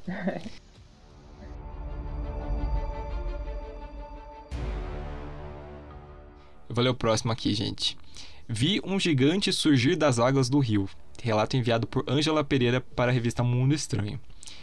Em Juazeiro, na Bahia, cidade onde eu moro, existem lendas e histórias antigas envolvendo o Rio São Francisco. O folclore em torno dele é antigo, e desde pequena ouço que naquelas águas moram seres que não são nem humanos nem animais. Então lá estão lá para proteger o rio, e por isso costumo manter as pessoas afastadas. Nunca dei crédito, mas um dia, há mais de 30 anos, fui nadar com meu marido no rio, como gostávamos de fazer, sozinhos num trecho afastado da cidade. O dia estava bonito e o banho uma delícia. A natureza da região é realmente especial. Mergulhamos e, quando submergimos, sentimos uma correnteza se formar. A água, que até, que até então estava plácida, ficou agitada de repente. Nos olhamos e, imediatamente, começamos a nadar rápido para a margem. Nesse momento, eu e meu marido sentimos uma turbulência forte passar pelas nossas pernas. Era uma pressão ascendente, como se algo viesse subindo do fundo do rio rumo à superfície. De repente, um homem gigantesco emergiu de dentro da água. Ele era muito alto e estava nu. Tinha o corpo todo musculoso, pele negra e cabeça careca, além de aparentar ser jovem e exibir escamas pelo corpo. Eu mal podia acreditar, mas aquele homem era exatamente como descreviam nas histórias regionais. Assim que saiu da água, começou a gritar conosco em um idioma que não entendíamos. O homem mexia os braços e as pernas e o rio se agitava, nos puxando para baixo. Era difícil nadar e ficar sem engolir água. Fiquei apavorada e logo entendi que ele queria nos matar afogados. Continuamos nos debatendo, tentando chegar até a margem do rio, até que, finalmente, demos com um banco de areia. Não sei de onde tiramos força. Assim que saímos da água, olhamos para trás, mas o gigante havia desaparecido. Foi tudo muito rápido. Pegamos nossas coisas e começamos a correr para longe dali. Estávamos desesperados e, quando avistamos as primeiras pessoas, contamos o que havia acabado de ocorrer. Ninguém acreditou na gente. Nunca mais tive coragem de pisar naquele trecho de margem, nem mesmo perto. Continuo nadando no Rio São Francisco, mas rezo e peço proteção toda vez antes de entrar. Então, esse é um caso que eu, quando eu tava lendo, né, selecionando, eu pensei, eu vou colocar esse porque esse para mim não tem nenhuma explicação. Ou, assim, a única explicação racional que eu vejo é os dois estavam alucinando e viram isso. Porque eu não, não sei nem. Ou eles inventaram, né, obviamente, mas eu não vejo uma explicação assim que não seja ou delírio ou for assim, foi o sobrenatural, sabe? Então, primeiro, ai, é, lendo essa, esse conto, né, esse, esse relato, eu lembrei muito daqueles titãs do anime. Ai, não sei se eu vou falar certo, aquele Shingeki no Kyojin. Não sei se vocês já chegaram a assistir ou conhecem. É o Attack on Titan? Ai, não sei. É. Ah, é sim, é sim. Já, eu já nunca vi, mas eu conheço. É, é ele tava famosinho, assim, tempo atrás, que tem uns titãs gigantes lá. É, eu achei engraçado, assim, foi só uma relação que eu lembrei. E daí eu fui atrás de algumas lendas do Rio São Francisco, que curioso, porque eu nunca tinha escutado nenhuma. E eu adoro folclore brasileiro, né? É... Ah, o que eu achei mais próximo, assim, do que eles relataram, é que tem um nego d'água.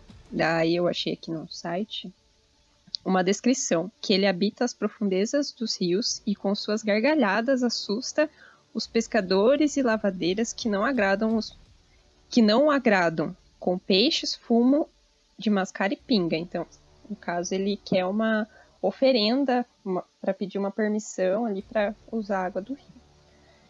É, e ainda segundo a lenda, o nego d'água costuma virar a, a canoa dos pescadores que pescam durante a piracema ou que pescam de forma prejudicial ao meio ambiente. É, então é isso, eu, tem bastante lenda. E eu também, eu, eu não sei o que pensar, né? Tem, é um rio, pelo jeito, tem muito, muito mistério, muitas lendas ao redor dele.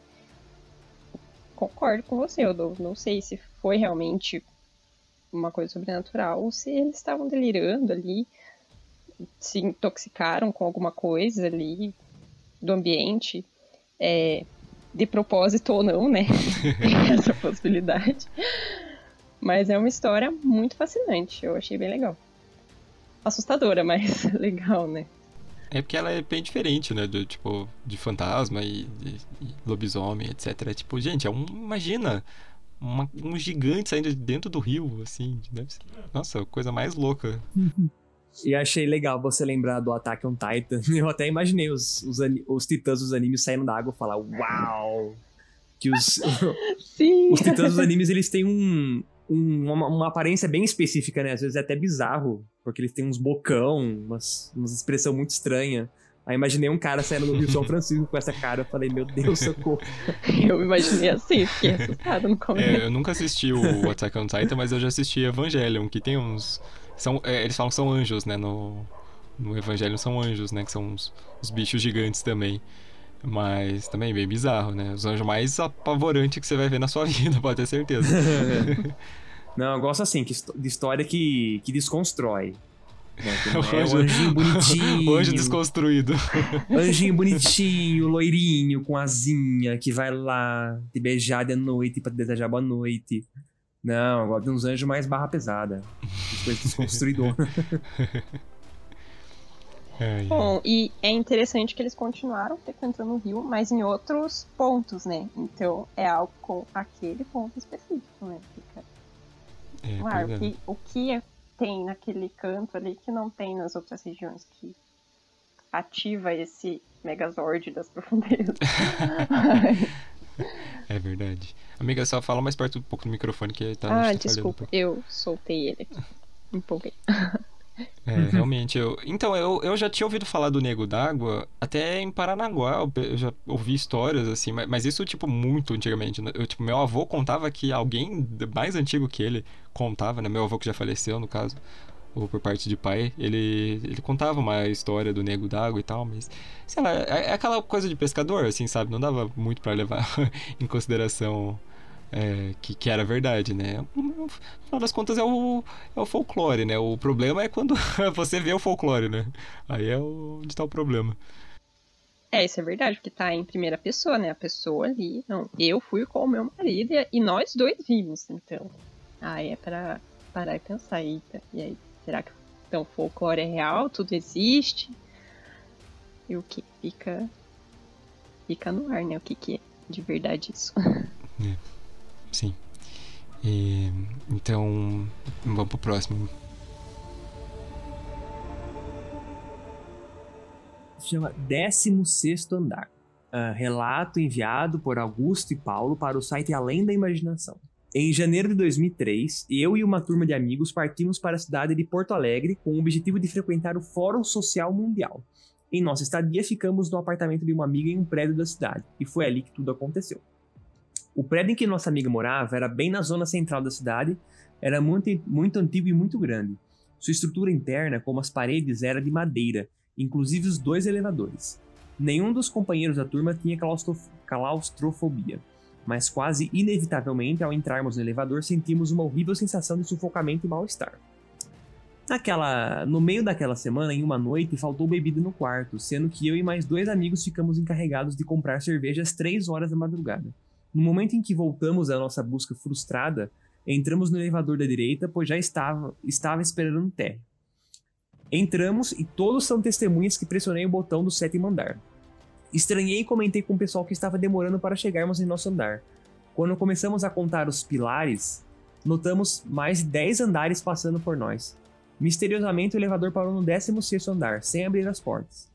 Um terrível silêncio tomou conta do ambiente, enquanto olhávamos um para o outro abismados e ao mesmo tempo buscando alguma explicação para tudo aquilo.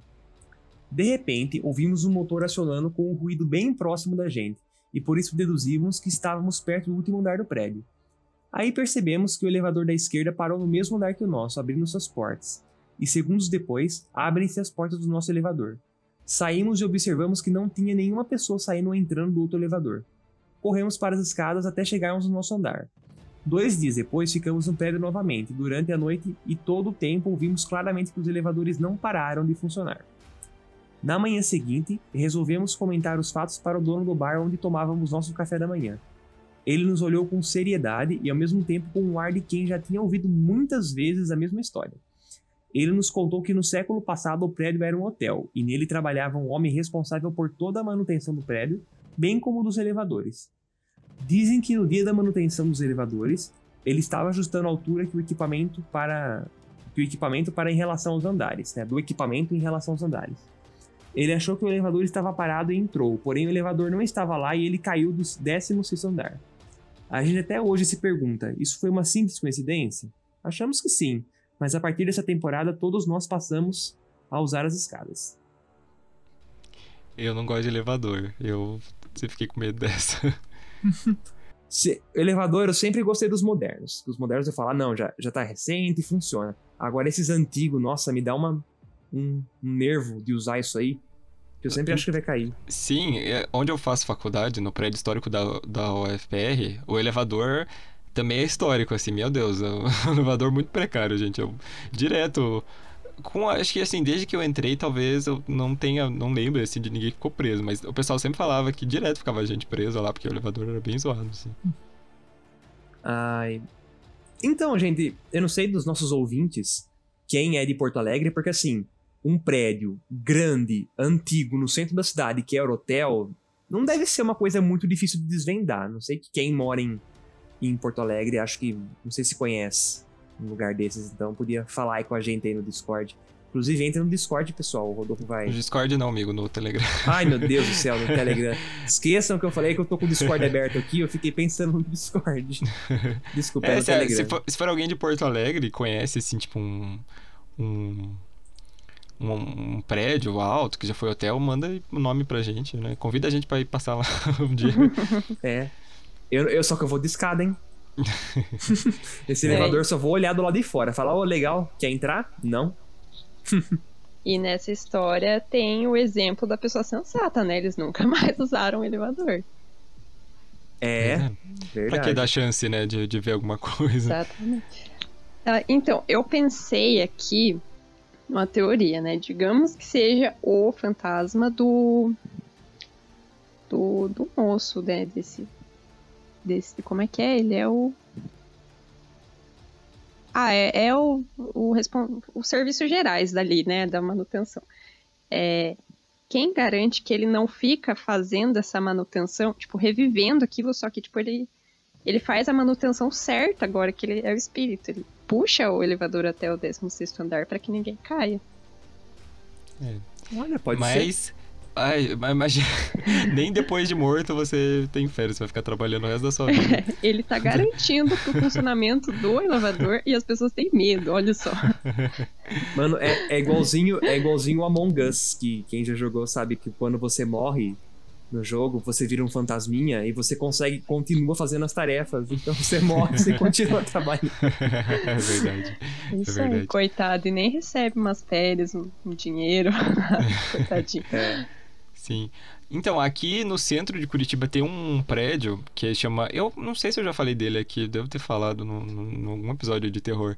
Tem um prédio que chama Edifício Asa, é bem famoso aqui em Curitiba, lá no centro. E esse edifício, ele tem met é, metade dos metade da, dos prédios é residencial e metade é comercial.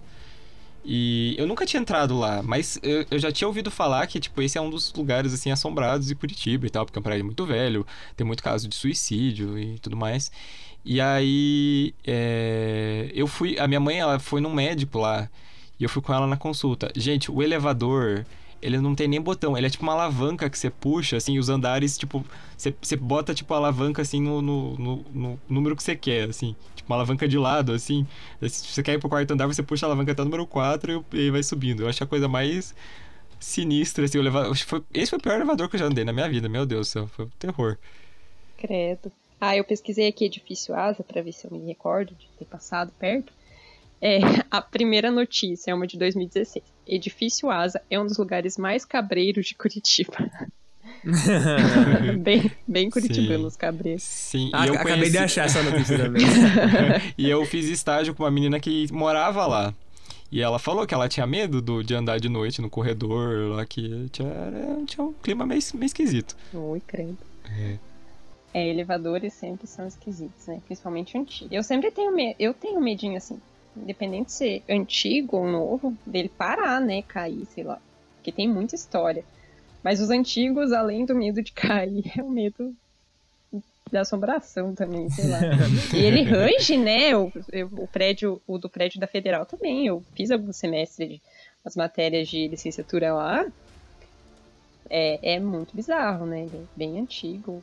Uma parte é de madeira. Eu acho que ele até deve ter sido restaurado um pouco, será que não, Rodolfo? Não, não é tão então, velho, mas também não é dos mais modernos, né? O da reitoria, eu acho que foi. O do prédio histórico, eu acho que. Lógico que, tipo, não é o mesmo de quando, sei lá, os elevadores surgiram, mas eu, eu acho que ele é, ele é bem mais velho.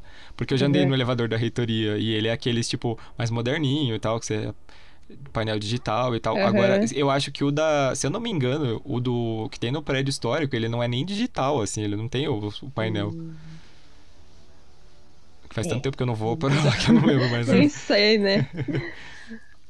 É, mas volta e meia dava problema nos da reitoria, né? Sempre tinha um com defeito, alguma coisa. É os fantasmas. Da, Sim, e a reitoria é um lugar que dá medo. A reitoria à noite dá muito medo, gente. Dá Sim, um lugar é assustador. né? É abandonado mesmo. Nosso povo que estuda lá de noite, eu, eu ficaria com medo. Eu não vou dizer que eu, eu estudei no campus, o centro politécnico ali. Não vou dizer que não era assustador também, porque ele é pouco iluminado à noite. Então, quando você saía 11 horas da noite da, da, da aula, era difícil, porque é, é um caminho de, um, sei lá, uns 15 minutos até, até o ponto de ônibus, até você sair do campo para chegar na rua e pegar o, o, o ônibus. Dá um medo, só que dá, um, dá mais, não medo de fantasma, dá mais medo de pessoas, né, de ter gente escondida nos cantos e você não vê porque tá muito escuro. Sim, e, e direto tinha, tipo, notícia, né, de gente que era assaltada lá dentro. Sim, teve uma vez que eu tava em aula e, e teve um, um fugitivo da polícia que entrou lá. E, gente, disse que pare... teve até helicóptero e carro da polícia entrando e fazendo. Eu tava em aula, eu só saí assim, tipo, o que que tá acontecendo aqui? Diz que parou o campus total, passou na TV, tipo, perseguição policial. Gente, história eu não lá. lembro disso. Nossa, Tem. não lembro disso. Teve, teve o caixa eletrônico que foi explodido também. Tem É, várias histórias. histórias da Federal. Saudades. Saudade. A única coisa assim diferentona que a minha faculdade tinha, eh, a Unimap de Piracicaba, é que no, no meu bloco, eu, eu, eu estudava no bloco 3, né? O bloco 3 era o mais antigo. É, é uma que a faculdade ainda existe, né? Falando no passado, como se virasse, tivesse virado pó já. Mas o, o, o bloco que é o mais antigo, né? Foi construído em 87 e ele é todo de tijolo dentro. E é legal que, assim, perto das portas das salas, de algumas salas, você acha toda a variedade de rabiscos nos tijolos. Tipo, tem desenhinho, tem fórmula matemática, mas o mais legal são, tipo, pessoas que colocam, sabe, sei lá, Fernando Piracicaba, agosto de 94.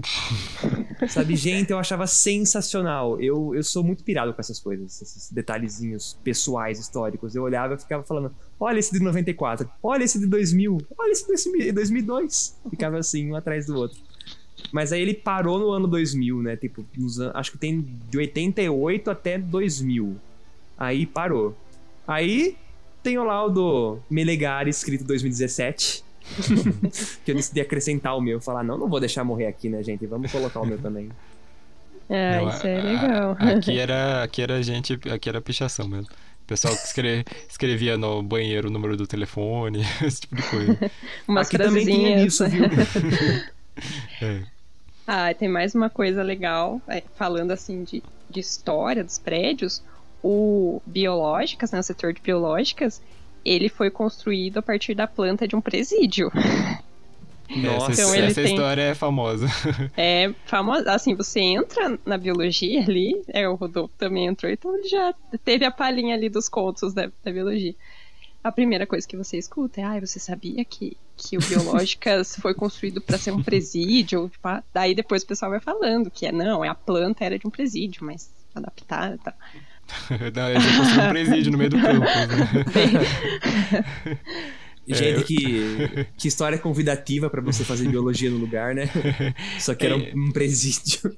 Eu fiz umas matérias lá, agora na psico eu fiz umas matérias lá, que as matérias de neuroanatomia, fisi- neurofisiologia a gente fazia lá, né? Daí também, essa é sempre a mesma história. Ai, gente, aqui era um presídio. É porque, assim, pra quem não, não tá manjando, o prédio é assim, tipo, ele é, ele tem um corredor, as escadas ficam no meio, no meio dele mesmo tem, tipo, um jardim, assim, de inverno, um local que o pessoal fica tomando sol. Aí tem as escadas em volta, e, tipo, tem o corredor principal, que é um círculo, e, assim, de- nesses círculos tem, um, tem corredores bem grandes, em que a salinha dos professores, assim, é sempre umas portinhas. Então, tipo, as, as salas dos professores, teoricamente, seriam as celas que ficam nos corredores mesmo. E é, tipo, é, é o lugar mais fácil do mundo pra você se perder. Porque, tipo, é tudo igual, é tudo igual. nossa, Toda- até aprender, né, comandar naquilo. Hum, Nossa, Tudo celas de prisão. Coitados dos é professores. por isso que é difícil se formar, gente. ai, ai. Nossa, agora que eu percebi que eu, eu me pulei, né? Tipo, era pra eu ler o 16 andar, depois a Patrícia, depois. Enfim. Mas enfim. Então, Patrícia, lê o próximo que eu daí eu leio o último.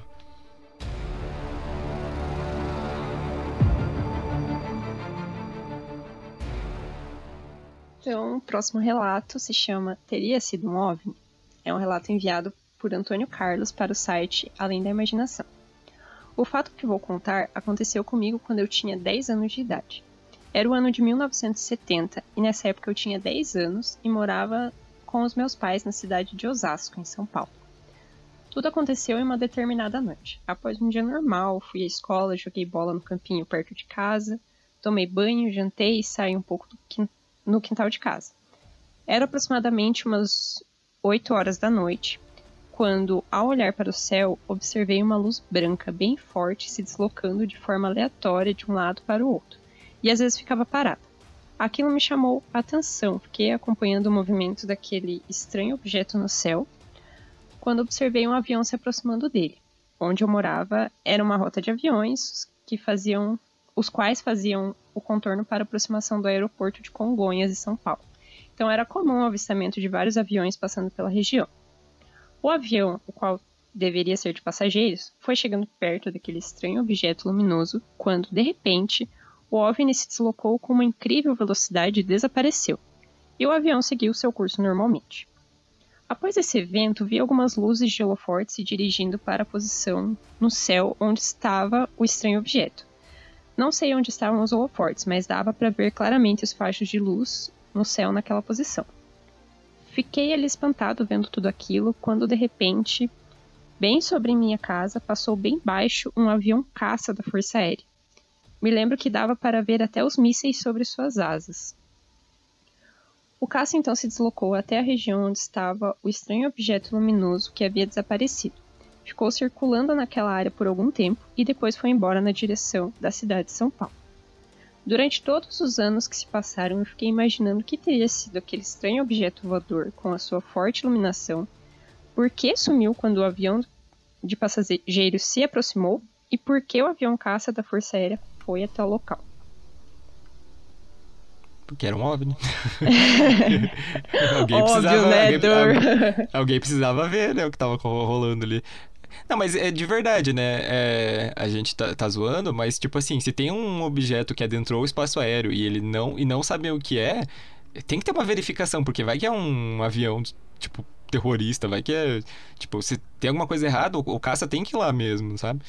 Agora, se era um OVNI, né? Se era um, um, uma nave de extraterrestre, aí a gente jamais saberá. É, o Rodolfo tocou num ponto importante, porque assim, OVNI a gente associa na nossa cabeça exclusivamente ETs, né? ETs extraterrestres, quando na verdade é uma, é uma denominação para qualquer objeto que está no, spa, no, no, espaço aéreo que você não identificou. Então pode ser qualquer coisa, né? Realmente, pode ser um balão, pode ser um, um avião terrorista, né? Pode ser qualquer coisa. Então é um nome assim uh, que foi apropriado, né, para outras funções. Mas ah, esquisitinho isso aí. Eu ia comentar que eu não sei o modelo de caça que a Força Aérea Brasileira tinha em, em 70. Porque, assim, os caças brasileiros, vocês sabem que enquanto os Estados Unidos usa a Europa, usa tudo aqueles com jato, a gente já tá uns 30 anos antes, né? Então, nessa época não era diferente. Então, o, a Força Aérea Brasileira usava modelos que tinham hélice na frente, sabe? Aqueles mais antigões. Eu não sei se nesses modelos tinha mísseis embaixo das asas sabe? Do jeito que ele, ele narrou aqueles aviões jatos modernos, que aí sim dá para você ver bem o míssil embaixo das asas. Agora esse daí eu não sei. Né? Não, não, não bate com o caça que teriam na época, mas bom, só um detalhezinho aí, né? Não vou desmentir o caso por causa de um, de um, é. de um no Então, eu até, até, digitei aqui, caças aéreos, tipo, exércitos anos 70, né? Exército, era, na verdade, por aeronáutica, mas enfim. Até achei o modelo que você falou da... que tinha hélice na frente... Mas tem um míssil. É, tipo, eu não sei se é um míssil, mas tem uma paradinha do lado, assim, que parece um míssil. Não, não sei exatamente o que, que é isso, até porque eu não entendo nada de avião e nem de poder bélico. Mas parece, né? Pode ser que não seja um míssil, mas ele achou que era, né? É, então, tem alguns tem, outros não. Uhum. Sabe? Então pode ser, né? Não, não sei. É, vou, vou jogar a foto ali no Discord. Desse. Se, eu não, não, sei, não sei que avião é esse, tá? Apenas eu digitei no Google, gente. Mas é, ah, é que ele tá. tem a hélice na frente. Eu, eu, não sei se é míssil mesmo ou se é alguma, algum instrumento do avião, né? Que avião também é cheio de instrumento, né? Medidor disso, daquilo. Uhum. Eu não sei. É, pode, pode ser, pode ser. É, mas estamos aqui, é, o cara viu um ET no céu, a gente tá falando, nossa, mas tem míssil nesse avião? é, ninguém é impressionado com o OVNI, né? Verdade. E, e, tem essa coisa do. Já que a gente tá falando de OVNI, né? Tem essa coisa de ter muitos relatos perto de aeroporto, perto de outros aviões, né? Que será que eles. Se for realmente um OVNI, vai, vamos jogar aqui, é um OVNI, é um ZTzinho estavam dirigindo. O que será que eles pensam, né? Tipo, meu, vou ficar aqui do lado acompanhando essa galera voando aqui pra ver o que, que vai acontecer. Olha, mãe, um avião, né? O ET falou. Olha, eles ficaram parados pensam... olhando. Eles pensam que é uma pista de pouso para eles. ah, vamos descer aqui, né? Ah, é ali o, sei lá, o fast food, vamos descer. ô mãe, ô mãe, eu quero o McDonald's. Vai passar no drive-thru do McDonald's com a nave. Vocês já viram aquela. Tem uma. Eu explicar meme não tem muita graça, mas tem uma tirinha, acho que ela é bem famosa, assim, que é tipo um ET, assim, adulto, lendo um jornal, assim, no sofá. Aí a criança, tipo, falando alguma coisa, daí ele fala assim: Você vai precisar de um humano e você me avisa isso, tipo, domingo é essa hora. Ai, eu vi essa. Ai, ai. Quando a gente pedia, tipo, esquecia de pedir a cartolina pra mãe e tinha que levar na segunda-feira. Quem nunca, né? Olha, tem uma coisa que eu tava vendo que em 1970 teve uma operação gigantesca no Brasil atrás de OVNIs, né? Que é aquela Operação Prato. É, só que eu parece que foi no final dos anos 70. Que eu, eu fiquei pensando, nossa, mas por que que ia vir Força Aérea do Exército, né? Ver uma luz ali. Tipo, é porque eles já estavam desconfiando de alguma coisa bizarra ali, ou, ou realmente de algum ataque. É, mas aí não bate com, a Operação Prato, porque foi no final do. A não ser que já tivesse acontecendo essa, esses avistamentos de luzes, assim, né? Desde o começo dos anos 70 e, com, e foi se agravando com o tempo, né? Pode ser. Ou pode ser um, pode ser um, um relato isolado, né, também. É. Não sei, eu, tô, olha, eu não sabia dessa, dessa operação prato. Tô começando a ler agora. Uau! Não sabia que tinha tido esse troço. Que legal. Aí você vê, né, que a pessoa do podcast não escuta os episódios, porque a gente já falou da Operação Prata aqui. Ai, meu Deus do céu. A gente falou. Eu vou confessar, falou... tem episódio que eu não escuto. a gente falou rapidinho lá no. É, acho que é 10 é, relatos de OVNIs no Brasil. Relatos de extraterrestre, alguma coisa assim. É um episódio bem legal, inclusive. Se eu não me engano, esse é um dos episódios mais ouvidos, assim, disparado também. Então, galera que gosta de ufologia, a gente, a gente faz uma parte 2 desse, prometo. Ai, eu, queridos fãs do podcast Vale 10, vocês vão testemunhar minha demissão do podcast. Patroa aqui vendo no, no flagra. Porra, eu tenho uma, tenho uma, tenho uma figurinha no, no, no, WhatsApp que é a Gretchen olhando o celular falando assim: Eu vou pegar essa otária no pulo agora. Depois eu te mando. Ai, ai. Esse é o seu momento. enfim, vamos pro último relato aqui então. É, o relato enviado pelo usuário Abandoned Faces no site incrível.club. É, e chama A Gravação. Depois que meus pais se divorciaram, eu me mudei para, um, para o apartamento deles e coisas estranhas começaram a acontecer comigo. Uma vez, de madrugada, escutei como se meu namorado estivesse me chamando, mas não havia ninguém no quarto além de mim. De vez em quando eu sentia como se alguém estivesse me observando pelas costas e o ventilador ligava e desligava sozinho. No entanto, o mais assustador ainda estava por acontecer. Quando tive que fazer o registro do meu carro no sistema de segurança do prédio, a síndica que morava lá no prédio desde a infância me perguntou se eu tinha limpado o meu quarto. Eu respondi: sim, está tudo em ordem lá. Mas ela me disse: não, o apartamento precisa de uma limpeza espiritual. Junto com ela e outros moradores, andamos pela casa com algumas sacolinhas com sálvia e pedimos para que todos os espíritos deixassem o local. Naquela noite, tudo correu bem, mas eu fiquei simplesmente chocada quando, alguns dias depois, eu fiquei chocada alguns dias depois quando a síndica me mostrou a gravação de áudio daquela noite. Na gravação era possível ouvir um grito muito forte e claro que dizia: Vá embora. Depois disso, as coisas só pioraram. Os rituais semanais de limpeza não estavam surtindo efeito nenhum. No fim das contas, eu coloquei um gravador em um dos cômodos e fui morar com a minha mãe. Depois de um tempo, quando decidi ir lá verificar o que tinha sido gravado no aparelho, pude ouvir oito vozes diferentes. Eles conversavam entre si, cantavam, andavam pela casa e até lavavam roupa. Achei meio estranho esse relato. Eu peguei ele, mas eu fiquei pensando, a pessoa deixou oito meses lá gravando o negócio e depois foi lá como se nada tivesse acontecido. E, Gente, tipo, o, gra ainda, o gravador não grava nem 8 horas, imagina 8 meses. é, tem alguma coisa estranha nesse relato aqui. Talvez ela tenha deixado e, tipo, parou a gravação, né? E aí depois ela escutou às 8 horas, mas. Mas muito estranho esse relato.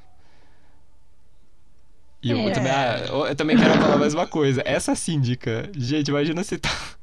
Você chegar lá no prédio lá e tal. Não, vamos fazer uma limpeza espiritual lá, minha filha. Tá precisando. Pega o saquinho aqui, dá uma volta ali na cozinha. Nossa. Ai, gente, e ela síndica... não conta o que acontece, né? Essa síndica é fofoqueira misteriosa. Não vou fazer uma limpeza aqui, mas não vou contar o que aconteceu. Então, né, você vê, a, a, vizinha lá da outra história já falou que teve gente que se matou com um tiro na boca. Essa daí não. Essa daí não, não. Vamos só fazer limpeza. Toda misteriosa. é. É, eu acho que ela tem vários furos e tem algumas explicações, assim, bem naturais. Tipo, ela achar que escutou a voz do namorado. É uma coisa bem comum de você estar tá acostumada com a voz da pessoa e, e dar um, um bug na cabeça e você ter a impressão que ouviu, né? Gente chamando uhum. você, assim, volte me acontece. Acho que é só um bug mental. É... e também a questão do ventilador ligando e desligando, eu já ouvi, assim, relatos de, de coisas ligando e desligando que é, sei lá, alguma coisa na energia mesmo, dá um, dá um bug.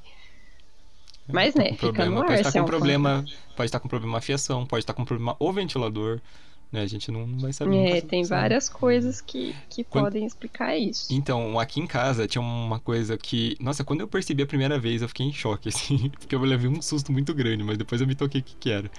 A gente tinha uma televisão de tubo na sala.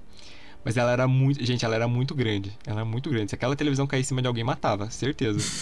tipo, ela era muito grande, muito antiga. Ela ficou muito tempo aqui com a gente e tal.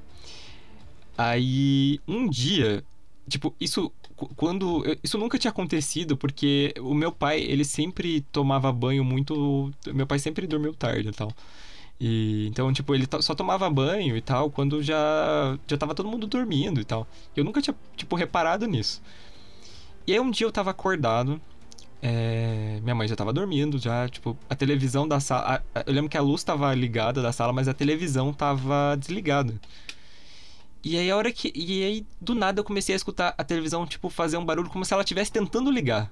Tipo, tum, tum, tum. Aí eu, nossa, que barulho é esse, né? Peguei fui lá na sala, eu vi a televisão, tipo, tava tentando ligar. Eu falei, meu Deus, que porra é essa? Eu fiquei super assustado, chamei minha mãe, mãe, olha aqui o que tá acontecendo.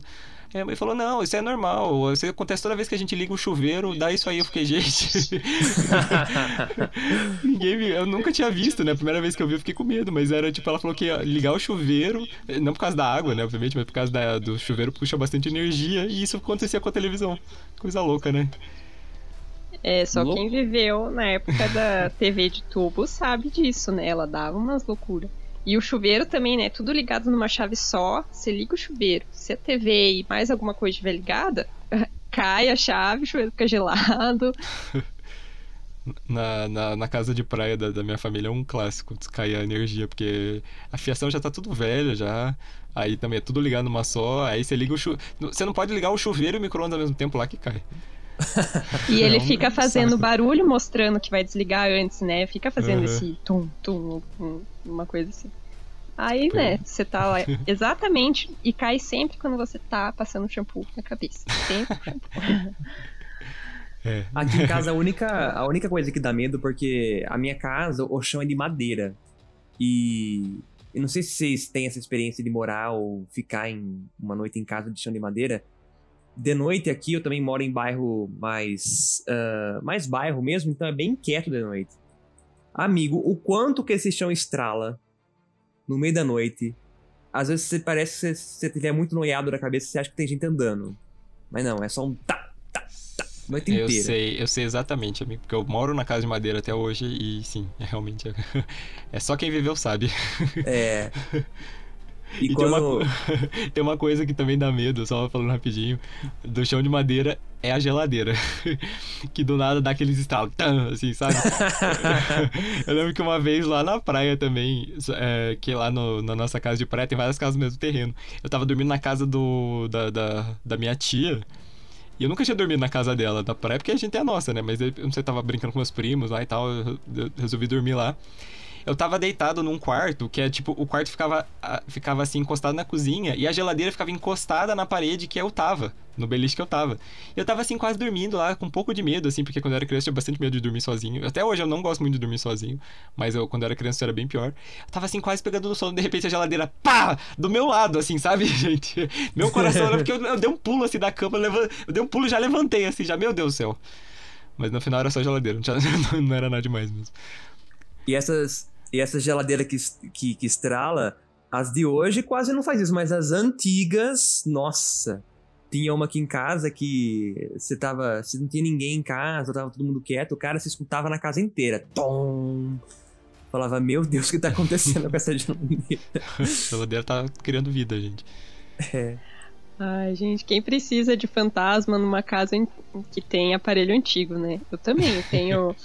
o chão da minha sala é o original. Da, de, não, não é original. Mas ele foi colocado bem quando a casa foi construída, também de madeira. Então dá pra ver que é o chão bruto embaixo, então tem um monte de pedrinha que fica, né? E a madeira de lata, dependendo da temperatura. Então.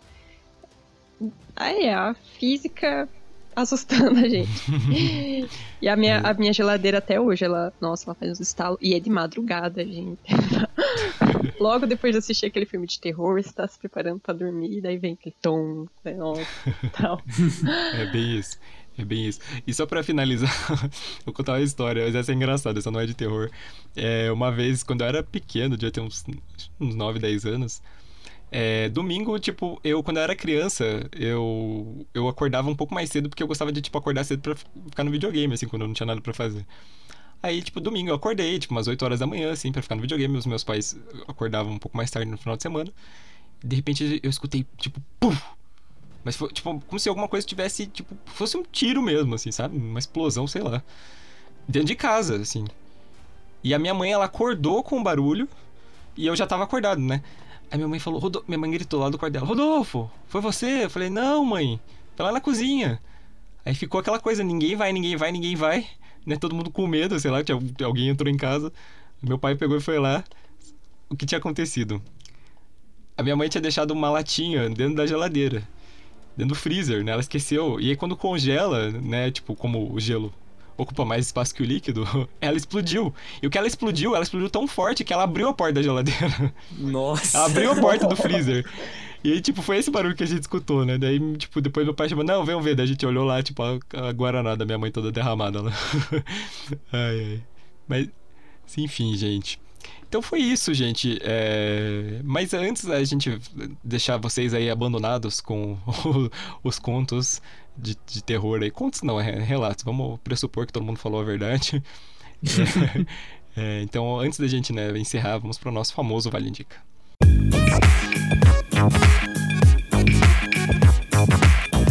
Vale Indica o nosso quadro de indicações eu nem vou mandar o Melegari começar, porque eu sei que ele tem problemas com esse quadro, que ele sempre amigo, esquece. você já me conhece. É, já conheço a peça, já conheço. Já sou amigo já faz uns anos, já conheço. Então eu vou começar é, hoje porque eu é, assisti um filme recente. Eu já tinha assistido esse filme recente, é, várias vezes, porque ele vive passando na sessão da tarde, mas eu assisti agora pra fazer um trabalho. E é um filme assim, gente, você tá. Ó, um filme assim, você ouviu aqui duas horas da gente lendo relatos assustadores, você tá se cagando de medo. Meu Deus, eu preciso assistir alguma coisa assim que vai me dar 100% uma vibe feliz e animada e good vibes. Então você vai pegar, você vai entrar no seu HBO Max e vai assistir o filme Um Senhor Estagiário. É um filme muito fofinho, gente, com o Robert De Niro e com a Anne Hathaway, que fala de um, um cara que ele tá aposentado já. E, tipo, ele, ele tá muito de saco cheio de tá, de tá aposentado. Ele já tá viúvo, aposentado, ele não sabe mais o que ele faz, porque ele odeia ficar, odeia ficar sem fazer nada. E aí, de repente, ele tá passando na rua e ele vê, tipo, um, um programa sênior de estagiários. Que eles vão contratar pessoas mais velhas e tal. E aí, ele chega lá e é tipo uma empresa toda moderna, assim, com participação feminina, participação não sei o que, representatividade, 100% online, vendas online, não sei o que, tipo, coisas que ele nunca viu na vida dele, assim, né? É, tipo, aí você olha, tipo, todo mundo mó moderno e ele chegando no senhorinho de terno, gravata, com uma maletinha, assim. E aí ele ainda é designado, né? Quando ele passa para ser aprovado, ele é designado para ser o estagiário da chefe, que é a Anne Hathaway, que é a dona da empresa, né? A fundadora dona da empresa. Que é uma mulher que é totalmente diferente dele, porque ela vive no, no 220, porque ela não para, ela quer ter controle de tudo, da empresa e tudo mais. E a gente vê esse conflito de gerações, né? Tipo, dele, tipo, toda a experiência dele de trabalho, é, de anos, assim, tipo, voltando para um cargo, tipo, muito abaixo, né, do que ele fazia. E ela, tipo, ela tendo, querendo ter controle de tudo e precisando de ajuda e não sabendo o que fazer e chamando ele para ajudar no final das contas porque ele tem a experiência, assim. É um filme muito legal, gente. Eu recomendo que você assista. Um senhor estagiário. Mas enfim, quem quer indicar agora? É, bom, eu posso indicar. Eu tenho duas indicações, assim, uma é mais rapidinha. É, bom, acho que sexta-feira 13 não tem como não recomendar o clássico. Sexta-feira 13, se você gosta de slasher é, é trashzão mesmo, bem clichê. Ele acaba sendo até engraçado hoje em dia, assim, quando você vê as coisas bobas. Até a, o pensamento das pessoas da, na época que ele foi lançado. É, acho que é uma recomendação ótima se você gosta de ver filmes de terror também, nesse dia. Mas a minha indicação, de, de verdade, é, também é um slasher. Acho que é um, sexta-feira 13 é dia de de assistir filme de perseguição de psicopatas. É um filme que saiu recentemente na Netflix. Na verdade, a trilogia, né, que é a Rua do Medo. Aí tem o 1994 e aí é 1978, acho, né, e 1666. Que assim, esse filme é maravilhoso, pelo menos para mim, assim, foi uma, ele deu uma repaginada no nesse subgênero que é tão gratificante, sério. É, é um filme muito atual e eu recomendo demais se você gosta de, de filme é, slasher. É, então é isso. Eu não vou contar muito porque eu acho que você tem que assistir e entender. É, eu recomendo que não assista só o primeiro, que ele é. Acho que ele é o mais fraquinho entre os três, tem que assistir todos para entender o contexto. E ele fala de uma série de assassinatos que acontecem em uma cidade. E, assim, né? A sinopse é bem básica: é o grupo de adolescentes que está enfrentando essa situação ali. É, mas, sério, vai surpreender vocês. Eu fiquei encantadíssimo. Então, essa é a minha recomendação. Muito legal. Rua do Medo foi, assim, uma gratíssima surpresa esse ano. Nossa, Tipo, acho que desde o do roteiro, atuação, tipo, os efeitos especiais, né, os efeitos práticos que eles usam, assim, nas mortes. Nossa, são, é tudo muito bom. Eu adorei, adorei também. Sim, valeu, valeu a pena. Nossa, a Netflix fez bem, né? Essa Netflix acertou. e aí, Melegari? Ó, eu tenho uma recomendação, mas ela vai sair um pouco da curva do que a gente anda falando aqui, tudo bem? Tá ótimo. Eu, amigo, eu recomendei um filme que é do, do senhor que vira estagiário. então, o meu, o meu Vale Indica é um livro, né, para aqueles aí que gostam de ler e querem ler sobre a China, né? Ó, oh, a China comunista que cria vírus do mal, exatamente. É um livro que chama-se Cisnes Selvagens. Três Filhas da China, por Jung Shang, né? Se escreve assim, não sei como é que se pronuncia, porque eu sou ruim com chinês. E o que ele conta uh, a geração de três mulheres na China, né? Que na verdade é a autora, a mãe da autora e a avó da autora. Então, assim, começa com a história de vida de todas elas, com a avó que nasceu no fim da, da dinastia Qing na China, né? A última dinastia imperial da China antes deles virarem uma república e depois passar por um mil trocentas e umas coisas até chegar nos dias de hoje. É, é super fascinante tanto a história das mulheres, né? Que elas têm as histórias pessoais delas, que são também histórias de luta feminista, de uh, também dentro do contexto chinês, porque a China é um país super interessante. Né? Tem, tem gente que acha que a China só só passou a existir depois da Revolução Comunista, mas não, é um país assim que existe faz milhares de anos e que tem uma cultura super interessante e conta a história de lá até o tempo que da autora, porque ela sai da China, ela emigra para a Inglaterra nos anos 70, então para aí. E é super interessante porque você vê toda a transição do país no período republicano e também no, no período comunista que começa em 49 vai até A Morte do Mal, do Mao Zedong. E é super interessante. Eu expandi o meu universo sobre a China com esse livro. Porque, como eu falei, traz muita referência cultural, muita referência histórica. Eu acho que é um livro muito interessante para você começar a se aprofundar no assunto, porque ele traz, assim, é um linguajar narrativo, né? Então você é fácil de ler, é gostoso. É um livro bem grande também, né? É uma história densa, mas é boa de ler. Eu recomendo, então. Legal. Eu já tinha ouvido falar desse, desse livro mesmo. Já tinham me recomendado bem. Acho que deve ser bem interessante mesmo. Vou, assim que eu conseguir tempo para ler, vou encaixar na minha, na minha uhum, agenda. Muito bom. Poderia falar desse livro assim num episódio inteiro do podcast. Ai, amigo, eu acho você tão culto nas suas indicações. Você é uma inspiração. Eu quero. Eu, eu sempre marco tudo que você fala, assim, pra, pra ver depois. Ai. Ai, meu coraçãozinho. Ai, meu Deus. Mas você sabe que tem gente que me escuta? Eu já tive muita gente que pegou e falou: Nossa, mas você tem cara de ser inteligente. Eu falei, amigo, você tá me, você tá me superestimando muito, cara. Eu sou, eu sou muito. que eu, eu, vejo muita bosta também na internet. Então, então é isso aí, tipo, oh, uh, sabe que, que, livro que eu tô lendo agora? É. Frankenstein. Puta é. livro chato, meu irmão. Ah, não fala isso. Meu Deus, é que você leu já? Já, eu gosto bastante. Ai, desculpa então, porque livro antigo tem uma coisa que eu não gosto muito que eu acho, ele enrola um pouco para falar do assunto.